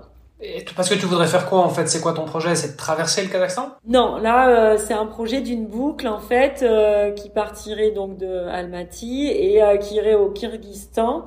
voilà dans les montagnes qui sont par là donc c'est autour d'un lac en fait c'est 800 bornes mais dans 800 bornes plus que ça 1000 bornes mais il y a du gravel donc ça ouais. du coup je sais pas si c'est jouable euh, donc là, mon dossier est en train de passer devant la commission Covid parce que personne peut rentrer au Kazakhstan si on n'est pas passé devant la commission Covid. Donc euh, voilà, bref. Euh... Il, y a, une course d'ultra. Euh, oui, la Silk Road. VTT. Ah, oui, c'est ça. Ouais, mais bon, donc en fait, du coup, il y a une partie de mon projet euh, qui est là. Euh, mais sinon, j'aime bien aussi des projets qui ont un sens historique. Et là, euh, c'est vrai que ce projet, euh, il a pas trop de sens à part juste être autour de là. Donc, mon projet en Arabie Saoudite, c'était de, enfin, c'est toujours parce que je vais pas le faire peut-être maintenant, mais je le ferai un moment. la route de l'encens, qui était la, la route où les chameaux ramenaient l'encens depuis le Yémen, enfin depuis Oman au Yémen et ensuite jusqu'à Petra en Jordanie et ensuite euh, même jusqu'en Égypte. Donc euh, c'était, je trouve ça intéressant. Il y a plein de civilisations qui sont passées sur cette route. Euh, voilà, c'est des projets qui ont, qui ont du sens. Et puis quand tu travailles dessus, ben, t'apprends plein de trucs, euh, d'anecdotes croustillantes, d'histoires et euh, et du coup, bah, je pense qu'au moment où tu fais le projet après, bah là, euh, quand je le ferai, ça me fera vraiment euh, plaisir de, de prendre cette route, quoi, parce que j'ai beaucoup travaillé dessus. Euh, mais bon, ça, ça, ça va venir. Donc voilà, ces projets-là, c'est toujours long, c'est compliqué. les contacts, souvent, c'est galère parce que les gens ils comprennent rien à ce que tu veux faire. Euh, et puis voilà, tu, tu, tu, tu veux que les gens ils t'aident, mais tu veux pas non plus avoir d'assistance parce que tu veux faire cette supportide, euh, ou alors que t'as pas assez d'argent pour payer euh, le peu qu'ils peuvent fournir. Donc euh, ouais, c'est beaucoup de boulot, surtout dans des trucs qui ont jamais été faits. Euh, mais c'est c'est intéressant, mais ça me prend euh, pas mal de temps. Mais mais je, ouais, c'est c'est chouette. J'avoue, j'apprends pas mal. Donc c'est pour ça que je fais aussi des courses parce que euh, voilà, je paye mon entrée. Il y a quelqu'un qui a fait la course, il y a quelqu'un qui a tout géré pour moi. tu suis les flèches quoi. C'est voilà. facile. Donc entre guillemets. Marathon des sables, j'avais pas spécialement envie pour le moment de le faire. Mais en fait, je me suis quand même rendu compte euh, cet été, je me dis, tu fais des courses en montagne alors que tu vis dans le désert. Tu sais pas combien de temps tu vas rester au Moyen-Orient. Il est peut-être temps de faire le marathon des sables tant que tu peux t'entraîner dans des, dans des conditions idéales. c'est limite trop facile là pour toi. Il faut que tu fasses le marathon des sables quand tu seras revenu en France et que tu habiteras dans les montagnes. Euh, ouais, c'est ça. Non, mais j'aimerais bien, euh, du coup, bien le préparer pour essayer bah, de faire un bon chrono, ouais. Ouais, j'aimerais bien faire une bonne course au marathon des sables, donc je vais bien le préparer, ouais. Et Perrine, parce que du coup, comment tu, bon, tu, tu es très équilibré sur les trois sports. En gros, là, tu nous dis que tu prépares le marathon des sables, euh, la une boucle au, Kazakhstan à vélo de, de, plus de 1000 km en gravel et la traversée de la Manche. Euh, Est-ce qu'il y a des années où tu te dis, euh, je me concentre sur une des disciplines parce que euh, voilà, je vais en avoir besoin, ou bien tu es vraiment tout le temps, euh, tout le temps, tout le temps sur les trois disciplines à fond Ben moi, clairement, c'est la meilleure recette pour pas réussir. Si tu veux, quand tu fais ce que je fais, euh, c'est vraiment pas ce qu'il faut faire. c'est pour ça que je te pose la question. Tu as tout à fait raison. Sauf que euh, j'arrive pas à me concentrer sur un truc. Euh, la boucle à vélo, euh, bon déjà c'est pas encore sûr, mais bon, la boucle à vélo c'est maintenant. Donc si tu veux, en gros, euh, c'est bien parce que ça va me faire euh, le vélo quand même mine de rien euh, au final euh, c'est vraiment utile pour la course à pied. Euh, puis là, c'est pas une course, donc j'ai pas, j'ai pas besoin. Oui, non, bien sûr, c'est l'entraînement croisé, mais bon, au final, c'est quand même. Euh... après, euh, donc après ça, là, je vais me mettre à fond dans, dans le marathon des sables. Et tu te prends combien de temps tu, tu, tu, tu, te mets combien de temps pour préparer un marathon des sables, par exemple? Oh bah, je sais pas, je vais me mettre déjà, c'est beaucoup, hein, décembre, janvier, février, mars. C'est, ça fait beaucoup. Hein. non, mais j'ai des trucs entre temps, mais des cours de, de, course à pied. Donc, euh... bon, enfin, 3-4 mois pour préparer un, un ultra, euh, c'est beaucoup. En même temps, c'est pas non plus. Euh... Enfin, il y a des gens qui vont préparer ça sur deux ans, quoi. Bah, ça dépend si je vais le gagner ou pas. Euh, je vais donc. Euh, non, mais non, il y a des gens qui veulent juste le terminer ah. et qui le préparent quand même sur non, deux ans. le terminer. Enfin, après, on n'en sait rien. Cette année, regarde, ça a été super dur. Il y a eu 50% d'abandon. Mais bon, normalement, le, le, terminer, bah, il y allait surtout le marathon des sables. Mais non, là, je, moi, si je le prépare pendant quatre mois, j'espère faire un bon chrono parce que je pense que c'est rare que j'ai préparé quatre mois un événement, hein, je te le dis. Et donc, alors, euh, en revanche. Attends, l'enduroman, t'as préparé Ah, ouais, l'enduroman, j'ai tout donné, quoi, mais c'est le seul, quoi. Et non, et c'est vrai que quand je faisais de l'Ironman, euh, je m'entraînais vraiment bien. Mais c'est après, en fait, je pense que si tu veux, après l'enduroman, j'ai explosé, quoi. En fait, t'es arrivé à un stade où tu t'es dit, euh, j'ai fait l'enduroman, je peux tout faire, quoi. Non, non, c'est pas ça, s'est pas fait comme ça. Je pense, on en parlait avec Marine Leleu, euh, il y a pas longtemps et je lui dis je pense qu'on a été cramé par cette course sans s'en rendre compte. Parce qu'en fait on a enchaîné d'autres trucs après. Et, euh, et en fait un an après on s'est moi je me suis rendu compte un an après que que j'avais pas récupéré. J'ai fait j'ai fait plein de trucs l'année d'après l'enduroman mais je me suis rendu compte que j'étais plus capable de m'entraîner avec une montre que j'étais plus capable de suivre le plan d'entraînement de mon coach. J'ai arrêté aussi avec mon mon coach enfin là je retravaille avec lui mais je je pouvais plus, tu vois. Et donc les deux années qui ont suivi. Pourquoi? Parce que t'étais cramé, tu dis? Je pense, mais psychologiquement et physiquement. Ouais. Tu sais quand tu progresses plus, alors que voilà, non, c'est. Et en fait, euh, personne l'avoue parce que si tu veux, moi je fais plein de trucs et tout le monde me dit ah mais tu te blesses pas machin. Mais j'ai commencé le sport à 35 ans. Si je continue comme ça à 45 ans, je suis je suis je suis défoncé quoi. Tu vois, il euh, y a plein de gens qui, enfin je pense qu'il faut faire attention aussi. Maintenant, je prends beaucoup plus de temps de repos aussi quand même, quoi. Euh, mais je pense qu'il faut accepter aussi que moi, je j'ai pas honte de dire que l'enduroman, ça m'a vraiment cramé. Pas la course en elle-même, parce que c'est pas, mais la, prépa. J'ai fait une énorme prépa pendant un an, ça m'a vraiment cramé. Euh, Aujourd'hui, j'ai vraiment repris l'entraînement, ça y est, j'ai fait 15 fois pendant un an, je t'ai dit je reprends, je reprends, là ça y est. Maintenant ça y est, je suis consistante, mais j'ai mis du temps à être consistante à nouveau. Hein. Franchement, j'avais plus l'envie. Euh, c'est un peu pour ça aussi, je pense que je me suis mis à tourner vers d'autres disciplines en me disant ah on s'en fout du temps que je vais faire, on s'en fout du truc, mais en fait ouais, l'aventure quoi. Voilà, mais bon en fait maintenant le trail j'ai envie de je, je dis pas que je vais gagner un trail, mais j'ai envie d'être aussi performante que je l'étais au moins euh, en, en Ironman quand je m'entraînais et au moins donner le meilleur de ce que je peux donner avec l'entraînement que j'ai fourni. Donc euh, du coup euh, ouais le marathon des sables et là ouais c'est un sujet avec mon coach euh, qui était pas très content que je m'inscrive au marathon des sables. Et d'ailleurs on a caché ce que j'ai deux j'ai un coach et j'ai un coach qui suit pour euh, spécialiste pour la, la, traversée de la Manche mais lui il me suit pas tu vois il sera là sur place parce que c'est vraiment un spécialiste un son métier, c'est de faire traverser la Manche, en fait, et d'être coach. et lui, il fait que ça. Et lui, on lui a caché que je faisais le. On lui dira pas. Bon, j'espère qu'il nous écoutera pas. Il est pas, sur les réseaux sociaux et il est, il est anglais. Et il écoute pas de podcast non plus. Non, il est australien, il vient d'Angleterre, il s'en fout. Et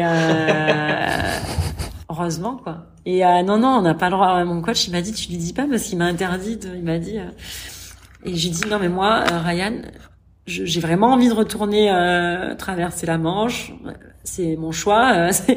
mais par contre je je peux pas passer un an à faire que ça parce que parce qu'en plus si je réussis pas t'imagines la déception et euh, et puis parce que la vie est courte et j'ai envie de faire d'autres trucs aussi donc euh, non, mais là ça va. Je me suis focalisée sur euh, pas trop d'objectifs quand même.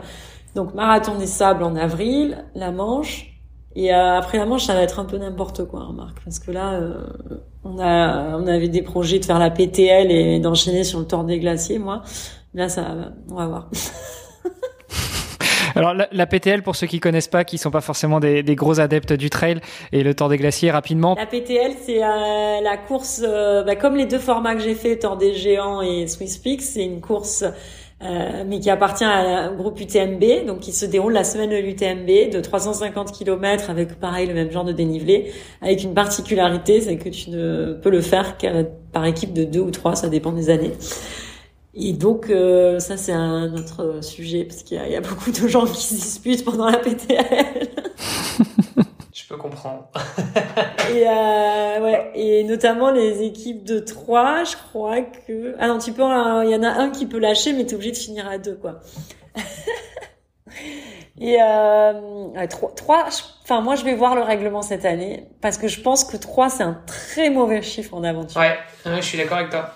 3 c'est toujours 2 et 1 quoi. Enfin c'est difficile, c'est très difficile 3. Donc je vais voir. Euh, tout le monde me dit que les deux dernières années c'était 3 mais là j'ai cru comprendre que c'était à nouveau 2. Euh, à suivre donc. Et le tort des glaciers donc euh, avec mon chrono euh, du tort des géants, j'ai pu avoir le le précieux sésame, euh, je sais pas si c'est un cadeau, mais pour pouvoir m'inscrire au tort des glaciers, donc qui est ouvert qu'à ceux qui ont mis tant de temps euh, au tort des géants. Et, euh, et le tort des glaciers, la différence avec le tort des géants, c'est ben, 150 km de plus déjà, euh, donc ça fait 450, non 100 km de plus, donc ça fait 150, 450. Euh, je sais pas en dénivelé, mais la différence, c'est que c'est en, autonomie totale et que tu as des parties de d'alpinisme un peu quoi. Ouais, parce que là tu es vraiment que sur les, les crêtes quoi. Donc euh, c'est technique, il faut avoir fait de l'alpi, mais bon, ça, ça, ça, ça, va. Ça va parce que t'en as fait ou ça va parce que tu te dis que dans les six prochains mois tu vas pouvoir t'entraîner et découvrir? Non, pas du tout. J'en ai beaucoup fait. J'avais un guide de montagne à Cervinia, euh, dans la, mais aussi dans la vallée d'Aoste d'ailleurs. Donc euh, j'ai fait beaucoup d'alpinisme avec lui et euh, on a pas mal grimpé et euh, j'en fais plus maintenant malheureusement. Ça... Mais ouais ouais j'ai quand même de l'expérience et surtout dans cette région en plus que j'adore c'est aussi pour ça que que j'aime bien retourner.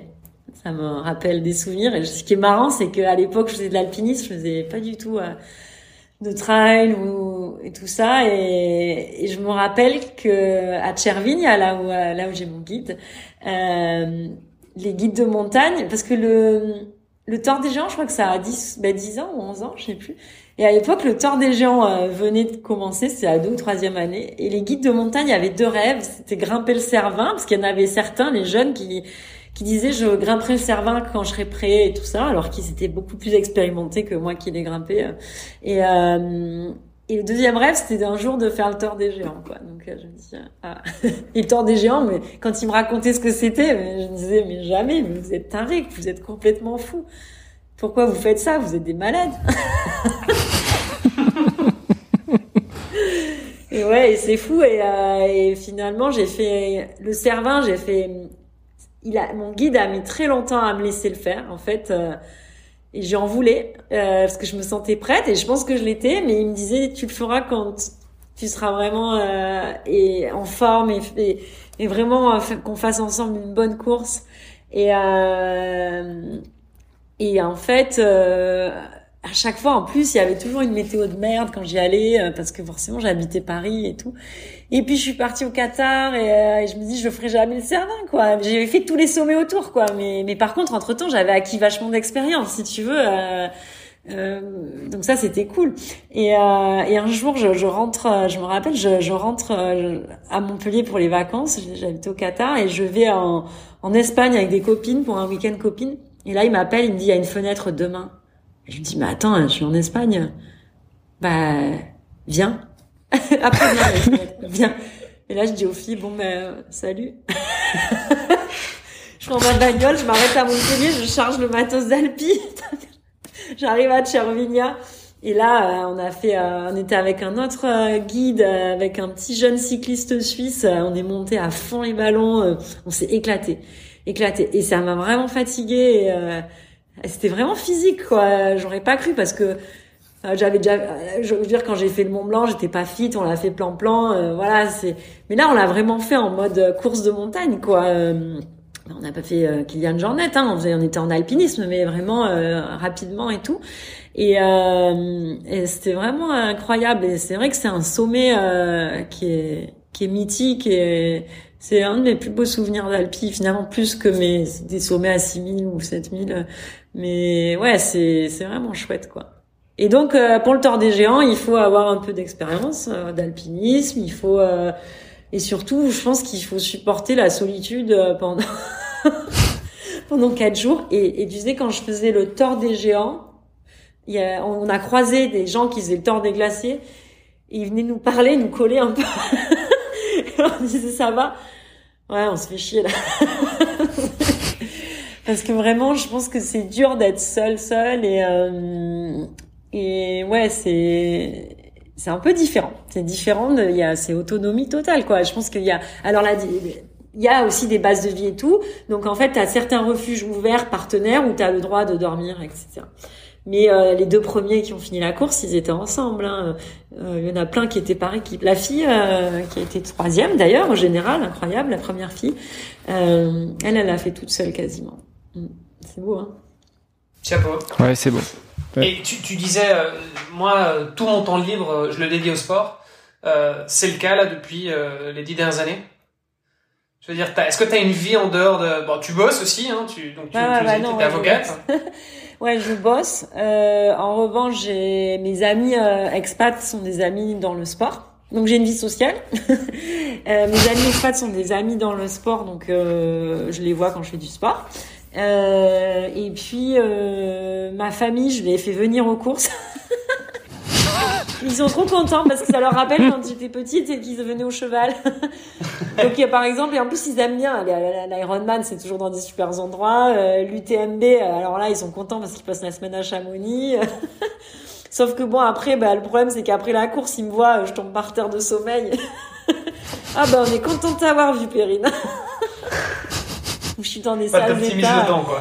Ouais, j'ai mon père qui me porte jusqu'à l'hôtel et tout il me dit oh là là, c'était quand même, t'étais moins fatigué quand tu faisais du cheval quand même. je me rappelle. Non mais là, une fois où j'ai vraiment fait la totale, c'est man de Lanzarote. j'ai tout donné, j'ai tout donné parce que je voulais, je voulais un podium, j'ai pas réussi. J'ai tout donné, genre, j'ai tellement tout donné que j'ai fait la fracture de fatigue sur la course et tout, quoi. Et j'étais déshydratée, j'en pouvais plus, je finis la course. Et là, mon papa était là et et il me monte dans la voiture et je lui dis arrête-toi, je vais m'évanouir. Il me dit bah t'es assise. ah non mais là, ça va pas du tout, je vais m'évanouir. J'ai ouvert la porte, je me suis allongée au milieu de la route. arrête, tu me fais honte. il est médecin, il a l'habitude de me voir dans des états comme ça et tout. Arrête, tu me fais honte. Il me remet... Les gens, ils venaient me chercher. Vous voulez une ambulance, madame? Il disait non, je suis docteur. Il me remettait dans la voiture. Il fait, tu étais pénible, hein, maintenant, tiens-toi bien. moi, j'étais mais morte de trucs. Je crois que je me suis cassé le péroné. mais non, t'as fait une fracture de fatigue, c'est tout, c'est pas grave. enfin voilà, donc c'est euh... donc ma famille vient en course. ils sont très contents, ils adorent partager ces moments-là. Euh... Ça avait été super d'ailleurs le Norseman aussi d'ailleurs, euh, ça c'est cool. Malheureusement, bon, ils sont un peu trop âgés pour faire l'assistance, mais ils sont quand même là avant, après, et ils essaient de passer aussi sur des étapes. Et, euh, et mes copines, euh, ma bande euh, d'amis, euh, ben je les vois beaucoup moins, ça c'est sûr, mais on est, elles suivent toujours. enfin voilà, on se suit nos vies et tout ça. quand je suis à Montpellier, je les vois, mais c'est vrai que voilà. Mais par contre, je suis jamais partie en vacances pour faire autre chose que du sport ou, ou un projet. De temps en temps, je me dis bon, allez là. Ben, par exemple, la dernière fois au Pakistan, j'ai dit euh, là, je pars, euh, je fais pas un projet, c'est-à-dire que j'y vais, je vais rouler, je vais courir euh, et euh, je me fais pas, euh, je me fixe pas d'aller de à voilà un truc avec un chrono, voilà. Donc ça, ça m'arrive de me faire des training camps dans des endroits magnifiques et de découvrir. Donc ça, c'est mes vacances cool, quoi. et ton papa est médecin.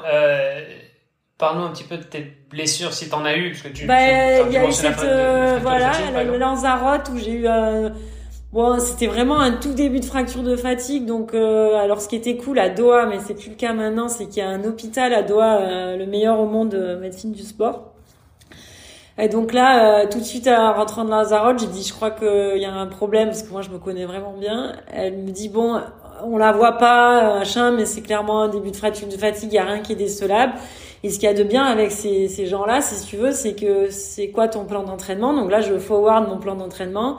Et là, elle te, elle te rechange tout ton plan d'entraînement avec d'autres coachs et tout pour que tu puisses continuer à t'entraîner euh, et donc sans impact euh, en fonction de, de, tes échéances à suivre. Euh, donc voilà, donc là ça avait pas du tout impacté la suite. Et par contre c'était ma première euh, blessure et j'étais hyper euh, choquée en fait et et je l'ai vraiment vu comme une faiblesse, mais à la fois, il y avait des gens qui, j'avais, je pense que j'avais écouté des gens expliquer ça, en fait, de dire que tu peux pas guérir si tu l'as pas accepté. Et, euh, et tout de suite, je suis allée tout de suite euh, en rentrant le lendemain. J'étais, euh, j'ai dit voilà, je suis blessée. Euh, dans ma tête, c'était voilà, je suis blessée. il faut arrêter ma, ma saison et tout. C'est comme si j'étais une grande athlète, mais bon, bref. Et en fait, elle dit non, euh, voilà, et c'est les médecins qui ont pris le truc et tout. Et en fait, effectivement, j'ai jamais eu euh, mal à, ce, à cet endroit-là. Après, j'ai eu des fractures de sur des chutes, euh, la clavicule, euh, la tête radiale, euh, des côtes plein de fois, un trauma crânien. ça, c'est des chutes à vélo, des petites chutes, quoi. Mais bon, moi, je plus, j'ai plus 20 ans, donc je me casse assez facilement dès que je tombe. Euh, mais sinon, blessure, blessure, non, pas trop. Ouais. J'ai quand même la chance, ouais. Ouais, parce que c'est pas parce que c'est vrai que enfin, sur des distances comme ça, on pourrait s'attendre à avoir pas mal de, non, de, blessures. Ben là, tu vois, euh, euh... j'avais un à l'UTMB, j'ai fait un petit une petite périostite, j'ai senti là devant. Euh, elle est revenue me hanter sur le tort, mais elle m'a pas empêché euh, de finir. Et, et ouais, j'ai flippé parce qu'en fait, si tu vas à l'UTMB, pour le coup, j'étais pas du tout cette année. J'avais fait, j'étais bien entraînée, mais j'avais pas fait de montée de descente du tout parce que j'étais en Arabie. Et en fait, euh, j'ai cru qu'en faisant de beaucoup de PPG, ça suffirait. Et en fait, pas du tout. Pas du tout. Tu peux pas compenser, même en faisant toute la PPG du monde, il faut que tu ailles euh, faire des montées et des descentes, quoi. Parce que tes quadrilles, euh, ton, ta muscu, euh, ça, ça va pas être pareil. Et heureusement que du coup, j'ai fait l'UTMB parce que ça m'a permis de finir le tort. Mais le problème, c'est qu'à l'UTMB, sur les dix derniers, j'ai senti un début de périostite et je l'ai ressenti euh, sur le tort. Mais euh, bon, elle m'a pas du tout empêché de finir. Euh, ça, ça fait mal, hein, mais euh, mais si tu sais que c'est des blessures qui sont pas, euh, voilà, c'est pas un TFL où vraiment là, les gens ils peuvent pas descendre, quoi. Tu les vois, hein, les gens qui ont le TFL sur la fin, ils sont debout sur leur bâton. c'est horrible, quoi. Mm. Ouais. Ouais, non, je confirme. Ça veut dire que tu peux arrêter, quoi. Tu bouges plus, quoi. Ouais, non, c'est clair. J'avais aussi une petite question. Euh, encore une fois, quand on tape Perrine Fage sur les réseaux ou quand on te suit, toi, forcément, à un moment, on tombe sur Steven Le Yarrick. Quand on suit Steven, forcément, à un moment, on tombe sur toi, Perrine. Euh, euh, quelle relation vous entretenez au niveau du sport? Parce que vous êtes souvent liés dans les différents projets, alors que ce soit euh, physiquement, Steven vient te soutenir, toi tu viens soutenir Steven, ou alors euh, même, euh, franchement, quand on vous suit, euh, bah, Steven dit qu'il était en, en il, il, a pas arrêté d'échanger avec toi, notamment sur sur sa traversée de la Namibie où vous avez beaucoup échangé. pareil, tu nous as dit à plusieurs reprises que tu échanges beaucoup avec Steven. Donc, qu'est-ce que vous vous apportez mutuellement dans le sport? Bah lui, il a vraiment déjà avec le vélo, il a une expérience de cycliste. C'est un cycliste, quoi. Il est né sur un vélo, il sait ce que c'est. et moi, je sais pas faire du vélo. Je veux dire Parce que moi, j'ai été athlète à cheval, je sais monter à cheval et je sais que c'est un cheval. Encore une fois, tu, tu savais pas nager, tu savais pas courir et tu sais pas faire du vélo. J'aimerais bien être comme toi. Moi, aujourd'hui, je monte plus à cheval, mais si tu viens me demander un truc de cheval, je sais ce que c'est le cheval. Voilà, je peux tout expliquer, je, je suis née là-dedans. Je, même si ça fait 20 ans que j'en fais plus. Et, et Steven, il est, voilà, il est, il est né sur un vélo, il sait tout sur le vélo et, euh, et vraiment, euh, et c'est important. Moi, je sais pas piloter un vélo. Moi, je veux dire, euh, sur du, du gravel, j'ai jamais fait de VTT de ma vie. Euh, euh, donc ça, euh, lui, il m'apporte que il m'amène à des endroits où il essaie de m'apprendre, etc. après, sur l'ultra distance à vélo, lui, il a commencé un peu plus tard, mais mais il m'apporte beaucoup parce que quand on fait des aventures ensemble, notamment euh, quand on a fait des trucs au Népal, euh, lui il connaît super bien la région. Euh, moi, j'avais jamais fait du cyclisme en haute altitude, donc bah ça, c'est lui qui m'a qui m'a apporté tout ça. Euh, je pense qu'on se soutient aussi quand on est vraiment au fond, quoi, parce qu'on sait exactement ce qu'il faut dire à l'autre pour pour qu'il revienne. on sait qu'il est en train de sombrer et que et que voilà, qu'on a besoin de d'avoir quelqu'un, même si on sait ce qu'il va dire, même si mais c'est important. C'est important d'avoir quelqu'un euh, qui te dit ça. Euh, c'est important d'avoir quelqu'un qui tire vers le haut. Euh, sur les pro on fait des projets ensemble. Euh, bah là, c'est toujours plus compliqué quand on fait des projets ensemble parce que là, on s'engueule pas mal. Mais d'ailleurs, la PTL, moi, j'aimerais bien qu'on la fasse tous les deux. Et lui aussi, il a envie. Donc on va voir ce que ça va donner. On s'engueule beaucoup plus à vélo que quand on fait des projets à pied. À pied, ça se passe plutôt bien. parce que euh, parce que je pense qu'il est moins à l'aise et euh, à vélo il est très dur avec moi et alors c'est marrant parce que moi j'ai des coachs euh, j'ai eu des coachs très durs et ça passe toujours très bien mais quand c'est Stéphane qui est dur avec moi ça passe pas du tout non mais ça c'est c'est c'est non mais ça c'est clair c'est c'est un truc c'est à chaque fois enfin tout le monde a le cas je pense. C'est très rare d'avoir le, le, compagnon ou la compagne qui est à la fois le coach. Enfin c'est il y a, y a, plein de gens qui le disent, hein, d'athlètes qui disent, bah voilà, euh, moi, euh, dès que c'est mon compagnon, par exemple, ou ma compagne qui, euh, même si ça peut être le meilleur coach du monde, hein, et si ça vient de cette personne-là, c'est, c'est, ah ouais, mais moi je suis bloquée, quoi. C'est genre, ah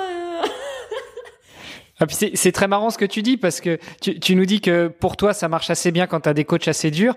Euh, J'avais reçu Steven dans un autre de mes podcasts qui s'appelle Dans les vestiaires et lui me disait que justement à un moment il a arrêté le vélo euh, à un niveau pro parce qu'il supportait plus que ses coachs lui hurlent dessus. Donc euh, lui il est plutôt je pense ah bah, il fait à l'inverse de toi là-dessus. quand même. Hein. je t'enverrai le lien, tu pourras lui repasser si tu veux. Ah ouais, je lui remettrai une petite couche. Non, mais euh, ouais, ouais, il est très dur avec moi. Il est très dur avec moi, mais il est dur avec lui-même en fait, Steven. Donc euh, voilà, il est comme ça et. Euh... Bah, toi aussi, non, un petit peu? Enfin, ouais, quand même exigeante avec toi-même. Oui, mais je suis pas dure exigeante avec les autres. ah d'accord. mais mais du coup, bah moi j'aime bien aussi ce niveau d'exigence. Ça, c'est sûr que c'est bien, mais c'est c'est vrai qu'à vélo, qu'est-ce qu'on se dispute? Ça, c'est la folie. Et à pied, non. À pied, on se marre parce qu'en fait, je pense qu'à pied, on est tous les deux. bah, pas forcément toujours euh, au top. Là, je pense qu'on a le plus rigolé, c'est quand on est parti faire le, le GR20, on dit allez, on le fait en quatre jours. Et Steven, lui, il l'avait déjà fait, donc il savait qu'on n'y arriverait pas. et moi, je dis mais non, c'est bon. et puis bah on avait quatre jours et demi, donc ça va quand même, sans assistance, sans rien, parce qu'il n'y avait pas les refuges. Mais on était morts, mais on était morts. et, euh, et, là, voilà, là, on rigole bien, quoi. En général, à ce moment-là, c'est. Euh, euh, c'est en toute détente parce que c'est des trucs où on se fait pas de pression et, euh, et voilà. Mais euh, et puis sur les projets, bah souvent c'est moi qui lance les idées. Euh, puis après il m'aide parce que lui il sait euh, monter un projet en fait. Et moi moi je, je sais pas quoi. Moi je, je, suis juriste, je fais je sais pas c'est pas mon boulot de monter des aventures, monter des projets, d'aller chercher des des gens pour pour nous aider. ça je je sais pas du tout faire. Je sais pas raconter des histoires. c'est pas trop mon truc. Euh, mais du coup, ça, euh, bah, il m'aide beaucoup parce que c'est, c'est vrai qu'après, du coup, c'est intéressant aussi parce que ça, ça donne un sens au projet aussi. Quand tu le réfléchis, tu le conceptualises différemment, tu, tu le vois autrement. Donc ça, c'est, c'est pas, c'est assez intéressant. Euh, donc ça, il m'apporte pas mal de trucs là-dessus aussi. Et, euh, et ouais, moi c'est sûr que quand je fais une course qu'il est pas là, euh, c'est sûr que j'ai besoin par téléphone qui qui, qui communique. Ouais. Et quand il fait ses, quand il a fait sa Northscape, euh, notamment, euh, là, c'était vraiment un suivi euh, minute par minute. Moi, j'ai pas dormi pendant dix jours, quoi. parce qu'en fait, cette course, bah, lui, il a fait donc la Northscape, qui est la course de, du lac de Garde au Cap Nord. c'est 4005 ou je sais plus ou 5000, non? 4005, ouais. mais donc, en fait c'est la guerre en fait c'est c'est une course qui c'est la guerre des nerfs, c'est la guerre de psychologique et en fait la tête de course qu'on se rend pas compte, c'est que la tête de course, ils savent tous exactement où ils sont par rapport aux autres, à quelle heure le mec devant il a bouffé, est-ce qu'il a dormi, est-ce qu'il a mangé des pâtes, est-ce qu'il est fatigué, est-ce que son vélo euh, il a changé la, il a mis de l'huile dans sa chaîne quoi. C'est vraiment à ce point-là quoi. Et euh, ils le savent parce que tous se sait, qu'est-ce que tous ils ont euh, des assistants, enfin des assistants, tous ils ont besoin de communiquer pour savoir où ils sont sur les trackers, euh, si l'autre il a pas bougé pendant 10 minutes et forcément euh, c'est hyper important dans la stratégie de course. Et, euh, et je pense que quand tu es en tête d'une course comme ça, ça doit rendre vraiment fou. Quand t'as un mec au cul là et que t'es fatigué et que tu dis je peux pas m'arrêter, je peux pas dormir, parce que s'il me double, je suis en train de perdre mon podium ou je suis en train de perdre ma tête de course. Là, c'est vraiment un autre niveau. Je sais pas si, en, par exemple, bah non, parce qu'en trail running, ils, regardent pas leur téléphone. Donc, euh, ils savent pas à combien de mecs il est derrière. Ils le savent au ravito, mais ils le savent pas en continu. Alors que euh, en, en, ultra, ils ont leur téléphone et donc ils peuvent savoir en continu où sont les autres. Et puis, euh, faut quand même rajouter que Steven, c'est le seul cycliste au monde qui te fait des stories toute la journée sur le vélo. Ah, tout, le temps, tout le temps, tout le temps, ouais, ça, c'est, ça raison de dire que c'est le seul au monde. Mais lui, il, fait, il pourrait manger sur son vélo, dormir, euh, ça manger une pizza, cuisiner, il peut tout faire sur son vélo. c'est hallucinant, hallucinant. Mais moi, je fais ça, je finis dans le, dans le fossé, quoi. Mais donc voilà, ça, explique peut-être que vous vous entendiez pas si bien que ça en vélo, parce que lui, il est dans son élément, alors que en course à pied, bah, vous êtes tous les deux dans, dans un élément où vous sortez de votre zone de confort. Et je crois aussi, mais ça, c'était pas qu'avec lui, c'est que moi, j'ai fait beaucoup d'aventures seule, et que dès que j'ai quelqu'un avec moi, bah je rely on him je suis vraiment je je je me laisse aller quoi tu vois. Et je me plains et alors que toute seule euh, je fais mon truc mais dès qu'il y a quelqu'un c'est vrai que je suis un peu plus lazy quoi. Et euh, et ouais et ça sur Steven il supporte pas. Donc en fait il me laisse il m'abandonne. Et après il faut que je le rattrape Bon, sympa la relation entre vous du coup euh, au niveau niveau sport. Non, non, mais ça c'est les aventures à vélo ou euh, ouais. Mais après, on a on a vécu des moments aussi euh, d'aventure très difficiles hein, euh, sur le lac Baïkal où là on était vraiment ensemble. C'était vraiment du début à la fin et et c'était notre première vraie aventure dans le froid bah, de Sibérie. Une traversée d'un lac très engagée, en autonomie. Euh, dans une dans la merde totale parce qu'en fait on s'est retrouvé avec des vélos alors qu'il y avait un mètre de neige.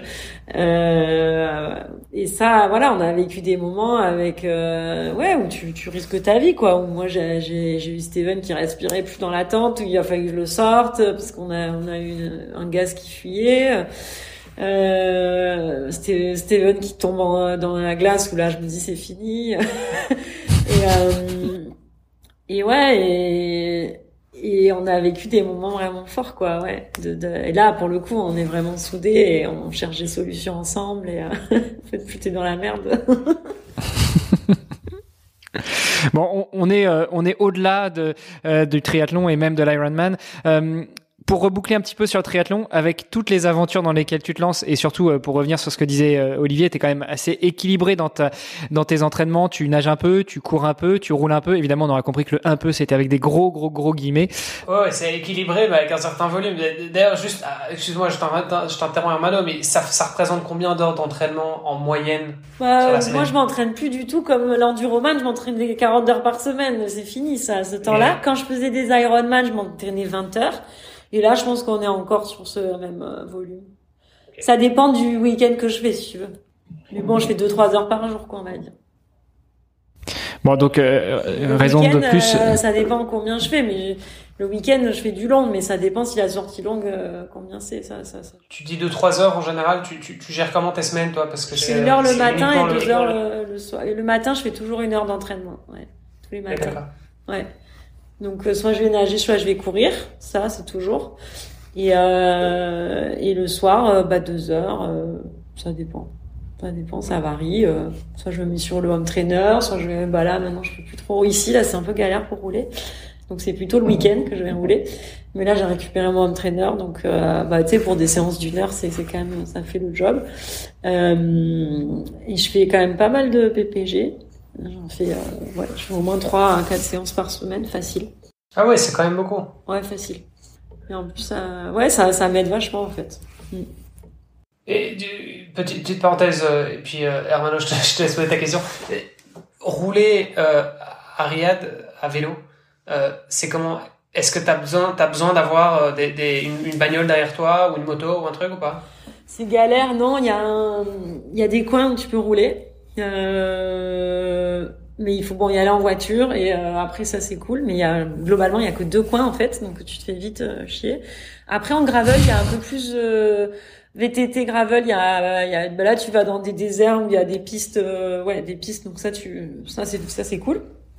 Euh, mais c'est sûr que c'est pas le Qatar euh, qui avait une piste de 90 euh, km, euh, voilà, ou même les autoroutes finalement. Où, à part si t'as pas de chance, tu tombes sur le Land Cruiser qui a envoyé le texto et qui te cartonne, comme ça a pu arriver malheureusement. Hum, sur les autoroutes, tu pouvais rouler. Ici, je roulerai jamais sur une autoroute. je pense que je pense qu'il y a même des gens qui le feraient volontairement, tu vois. Donc non, ici malheureusement c'est pas possible. Donc, euh, mais il y a deux trois endroits où tu peux rouler. Mais ouais, je la semaine, ben là, j'ai ménagé. Si si, je roulais quand même. Il y avait un endroit où je roulais même le matin. Euh, mais c'est pas pas mal de dodan et tout, donc pas trop pas trop top top. Moi, c'est vraiment pas mm. l'idéal, Riyad. Euh, mais euh, comme ça. Non, parce qu'il y a quand même il y a, il y a, des villes comme ça qui sont qui sont vraiment difficiles. Enfin, moi, j'ai vu qu'un petit peu au Pérou, par exemple, à Lima. Ouais. Euh, et Lima, enfin, c'est impossible. J'étais, je vivais au bord de la mer. Et en fait, euh, pour sortir de la ville, bah, c'est l'horreur. Enfin, tu ah t'oublies. Euh, et en fait, le seul endroit où il y avait moyen de rouler, c'était euh, l'autoroute en bord de mer. Et euh, mais sauf que comme c'est l'autoroute, bah en journée c'est mort parce que les voitures roulent trop vite. Euh, et donc le seul moyen d'aller rouler, c'est euh, tu démarres vers 4 heures du matin et tu roules de, de 4 à 6 heures euh, en semaine le matin euh, avec une bagnole derrière toi pour être sûr que t'es pas bah, bourré qui te quoi. Tu vois au Qatar on avait toujours des bagnoles d'assistance. moi non, mais les gens en ont toujours. ici ben, je pense que ça doit pouvoir se faire parce que, mais le truc c'est que les endroits où les gens roulent, il n'y a pas besoin parce qu'il n'y a pas de voiture. Euh, mais ouais, ouais, moi je, je trouve ça bien d'avoir une voiture d'assistance, mais ça veut dire qu'il faut rouler avec les groupes. Euh, etc. Ouais, et puis c'est un coût aussi. Enfin, c'est tu dois payer quelqu'un. Ouais, euh, ouais bon, voilà, si t'es un groupe, c'est c'est rien du tout. Mais si t'es solo, ben là, notamment mon projet que je veux faire en traversant l'Arabie, c'est sûr que ça va pas être un projet en autonomie. Hein. Ça, c'est sûr que j'aurai une voiture derrière moi.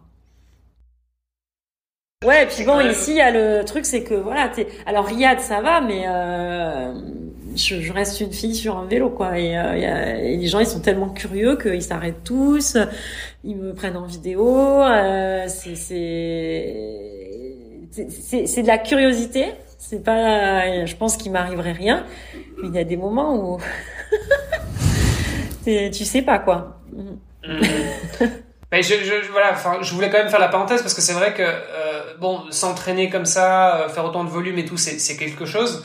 Euh, mais en plus, faire ça dans des pays euh, qui sont bah, quand même vachement différents de, ce qu'on peut connaître en France, en Belgique ou voilà ou dans, le reste de l'Europe, c'est quand même quelque chose. Enfin voilà, je l'ai connu un petit peu aussi en Amérique latine et je sais que c'est encore un challenge supplémentaire quoi. Ah bah clairement, je roule dix fois moins qu'avant. Hein, là ici, ça c'est clair. Mais bon, c'est pas grave, je peux courir, je peux nager. Bah là, ça y est, là, j'ai, en fait, j'ai déménagé euh, en fonction euh, pour m'entraîner là, donc j'ai une piscine de 50 mètres là, Donc je descends en pyjama, je mets mon peignoir et je, sont dans l'ascenseur et voilà. Donc, euh, mais ça, j'ai fait pour pouvoir faire la manche. Tu vois. Donc, alors là, je comprends, mais ça, ça, ça, a toujours été un critère pour moi. Euh, les, les, les, endroits où je vivais euh, dans, dans la ville, euh, ça a toujours été un critère. C'était important d'avoir la piscine, le, le, terrain d'athlétisme, ou en tout cas, ou les accès vélo. Enfin, c'était c'est, c'est toujours un, truc important quand t'es quand t'es expat effectivement tu fais tu fais pas attention à ce genre de trucs ouais. Hermano, tu voulais poser une question. Désolé, euh, je t'ai coupé. Ça a pris, ça a pris un peu de temps. Pas de souci. J'allais même continuer la parenthèse justement en te demandant comment comment était la condition des femmes sportives euh, à Riyad, mais tu y as déjà partiellement répondu. Et puis je sais que t'avais, t'en avais déjà aussi beaucoup parlé quand t'es passé sur le podcast de Bertrand Soulier. Donc on, on, va pouvoir refermer cette parenthèse là. Mais oui, ce, que je voulais te demander, c'est qu'en fait, euh, déjà tu, tu, as un entraînement équilibré un peu dans les trois sports, euh, t'aimes les aventures, t'aimes l'ultra. Est-ce que euh, le, les multiples d'Ironman, c'est quelque chose qui pourrait déjà te tenter? Alors le double, le triple, le DK Ironman, ou euh, pour l'instant, euh, t'en as pas encore trop entendu parler? boucles, là, non, non, non. Euh, non, parce que c'est des boucles, c'est ça? Ouais, ouais, souvent c'est des boucles, ouais. notamment les mecs qui font du, du DK Ironman sur des boucles d'un kilomètre. Ce que, que j'ai entendu parler, c'était des boucles. donc ça, c'est hors de question. Enfin, non. Euh, après, j'avais vu un truc à Wine euh, sur des ultras, euh, le championnat du monde d'ultra Ironman, c'est ça? Ou c'est le double en fait, c'est ça? Il y a un championnat du monde à, à Hawaï, mais alors là, c'est hyper compliqué. tu peux pas avoir des dossards. J'avais regardé ça. Euh, mais euh, je sais pas si je suis prête à me remettre au triathlon.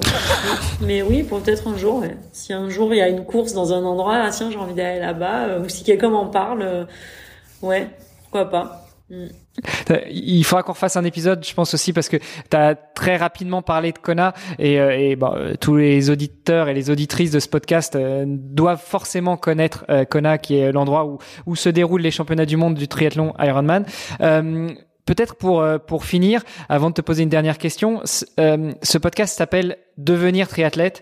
Toi qui as fait une courte incursion dans le triathlon et puis euh, qui nous dit je suis peut-être pas forcément prête à y retourner, malgré tout, quel serait ton meilleur conseil pour devenir triathlète? Bah déjà, il faut pas souvent en général, on veut pas se lancer parce qu'on sait pas nager. Alors ça c'est vraiment débile parce que moi, je savais nager. Quand j'étais gamine, je nageais super bien. Euh, je faisais des compètes de natation, enfin super bien.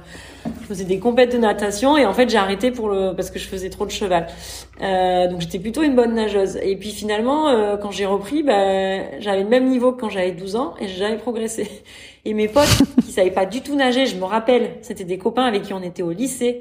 Et pour passer le bac, je me disais, il va jamais avoir le bac en natation, tu vois. et ben ils ont fait des triathlons avec moi et maintenant ils ont pris des cours tout de suite. Ils savaient pas du tout nager. Ils ont pris des cours tout de suite à 35 balais et maintenant ils sortent de l'eau. Euh, mais genre ils sont super forts. Donc en fait ça veut rien dire. Si tu sais pas nager le crawl, ça veut pas dire que tu prends quelques cours. Tu peux tout à fait être capable euh, en pas longtemps euh, d'être euh, un très bon nageur ou au moins un décent nageur pour pouvoir euh, après faire ta course. Donc ça il faut jamais se mettre une barrière à cause de la natation ça, c'est vraiment absurde. Et après, euh, souvent, la deuxième chose qui bloque les triathlètes, euh, c'est euh, on va mettre, ça prend beaucoup de temps. Alors ça, c'est vrai. Mais bon, il faut s'organiser différemment. tu te lèves plus tôt. Enfin, ça, c'est de l'organisation, quoi. c'est et, et, non, et le conseil, moi, je pense que c'est un sport qui est vraiment super et, et qu'il faut, il faut le tester. Ça te donne beaucoup de choses dans la vie, en fait, après. Et, et ouais, je dis que j'ai bouclé la page et tout, mais c'est en moi, quoi, tu vois. Et, euh, et ça apporte énormément. Franchement, euh, c'est un chouette sport et, et, même si je fais plus d'Ironman et tout, euh, ce que j'ai vécu sur mon premier Ironman, et ça me fait rire quand, et tu vois, quand je vois des gens là euh, qui font leur premier Ironman, mais je suis trop content pour eux, quoi. J'ai l'impression de vivre avec eux parce que je trouve ça incroyable et je sais ce qu'ils ont vécu et et c'est beau, quoi, franchement, et ça te, ça t'ouvre plein de choses après dans la vie. merci beaucoup pour euh, pour ce, ton retour, pour euh, tes explications, pour tout le temps qu'on a passé ensemble. Euh, je te préviens déjà tout de suite, on a explosé tous les compteurs. Hein. Là, Olivier, je crois que c'est, je crois que c'est notre épisode le plus long. Dans 10 minutes, ça fera deux heures. Et puis bah peut-être pour terminer, à moins que vous ayez d'autres choses à rajouter, euh, si on veut suivre tes aventures, si on veut te soutenir, si on veut t'encourager, si on veut t'envoyer des petits messages pendant que tu es euh, sur le vélo avec Steven pour que tu puisses le supporter, où est-ce que ça se passe? Bah sur Instagram, moi j'ai que Instagram. Je suis pas passée à Snapchat. Ici, ils ont tous Snapchat en Arabie Saoudite, même les Bédouins dans le désert. je sais même pas ce que c'est moi. Donc, donc Fage sur Instagram. Bah c'est super. Merci beaucoup encore Perrine. Olivier, euh, encore une question où, où, on libère Perrine pour qu'elle aille se coucher et, et, enchaîner sur son entraînement non, demain matin. Effectivement, euh, vu le décalage horaire, je voudrais, je voudrais pas, euh, je, je, voudrais pas te, te, te, prendre tes quelques heures de sommeil si précieuses. Mais non, effectivement, juste pour, bah, pour, pour confirmer ce que tu disais par rapport à la nage, je, je connais des triathlètes qui sont très mauvais nageurs et qui nage même à la, à la, enfin pas à la brasse, euh, aussi qui nage à la brasse du coup. Euh, je fatigue aussi. euh, mais donc ce que je veux dire c'est qu'effectivement même si on est mauvais nageur, euh, au pire un Ironman euh, ça peut se terminer à la brasse, ça met plus de temps, euh, mais c'est possible aussi. Donc voilà effectivement la natation ça doit pas être un, un frein non plus. Donc si vous saviez d'où je viens au niveau de natation, vous verrez que effectivement ça veut rien. Ah ouais, mais moi j'ai fait des excellents résultats. Bah j'ai fait un, le, le seul podium que j'ai fait en Ironman, j'étais que mon vélo au parc. Hein. Mais euh, ça me met une rage de monter sur le vélo dernière, euh, mais c'est génial, quoi. Ça me fait remonter après. Je, je suis tout à fait d'accord avec toi. Pour moi, c'est que ça. Hein. Je, alors, j'ai jamais eu le dernier vélo quand même du, du parc à vélo, mais euh, mais mais c'est vrai qu'en général, euh, il en reste plus des bah masses. non, il y avait celui de Perrine derrière. je sais pas, on s'est peut-être retrouvé sans le savoir. Mais mais effectivement, pareil, le vélo, je commence le vélo et pour moi, c'est là que la course commence, quoi. C'est c'est tu fais que dépasser et et, et puis voilà, et c'est là que tu reprends tu, tu, reprends un peu du poids de la bête, quoi. c'est vrai que pour compléter, faut pas oublier que le triathlon c'est trois sports. Donc pourquoi se mettre des barrières uniquement sur la natation? Oui, oui, non, non, mais c'est vrai que beaucoup de gens ne, ne font pas du triathlon. Je sais pas nager, c'est la première chose qu'ils disent. Et soit vous vous y mettez, vous prenez des cours et franchement, on peut progresser très vite soit euh, bah, c'est perdu pour vous, mais vous pouvez quand même sortir de l'eau à un moment donné, et, comme moi, hein, je nagerai jamais vite, et, et, vous pouvez quand même sortir de l'eau, et, et, voilà, et c'est pas parce que vous avez perdu 10 minutes, ça se rattrape très rapidement 10 minutes. Hein. Euh, déjà, apprenez à courir, parce que les triathlètes, on sait pas très bien courir, enfin ça dépend lesquels, mais en fait, il y a beaucoup à gagner sur la course à pied, je pense. Euh, et bon, et le vélo aussi, hein. Mais euh... non, la course à pied, il y a quand même vachement à gagner. Hein. Non, mais bien sûr, bah c'est là, c'est sur la course à pied que ça se, que ça se gagne en général un triathlon.